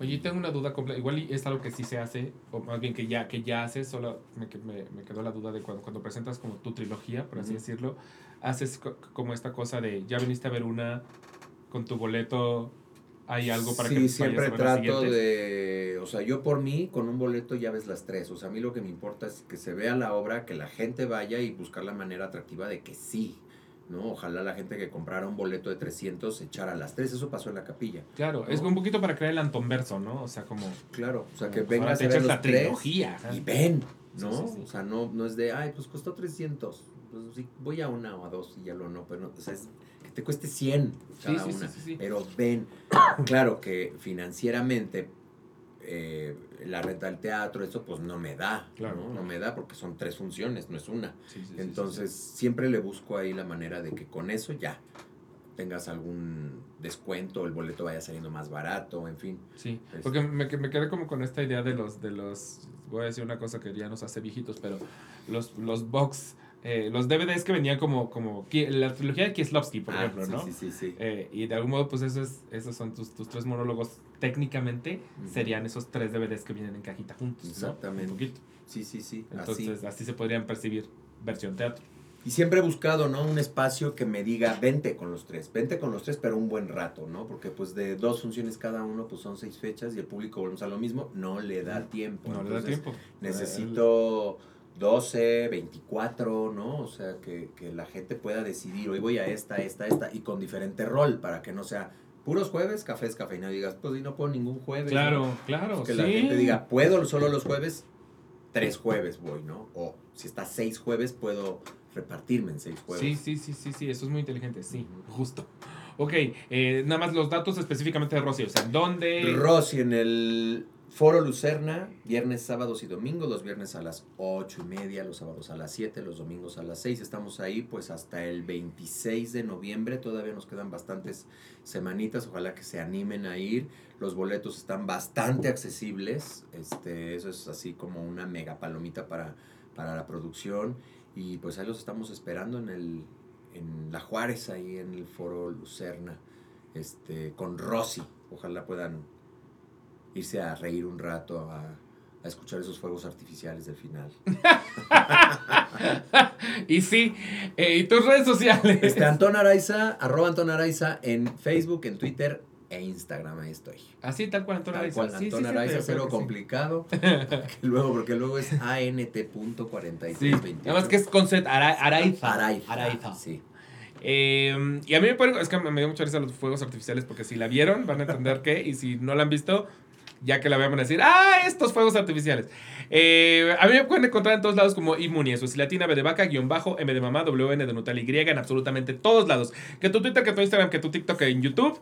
Y el Aquelarre es el guion bajo Aquelarre podcast en Instagram, el Aquelarre guion bajo en Twitter y el Aquelarre en Facebook. Entonces síganos, les recordé, les dije desde un principio, espero ya, ya me hayan hecho caso, que se, se suscriban para poder seguir creciendo en este bonito canal y le den al- a, la, a la campanita Campanitas. para que les avise cuando tenemos nuevo episodio. Y si están en Apple eh, Podcast o en, Amazon Music o en Spotify, también se pueden suscribir, dejarnos una, una reseña, dejarnos unas estrellitas y eso siempre nos ayuda a salir mejor calificados y por lo tanto que la gente nos conozca aún más.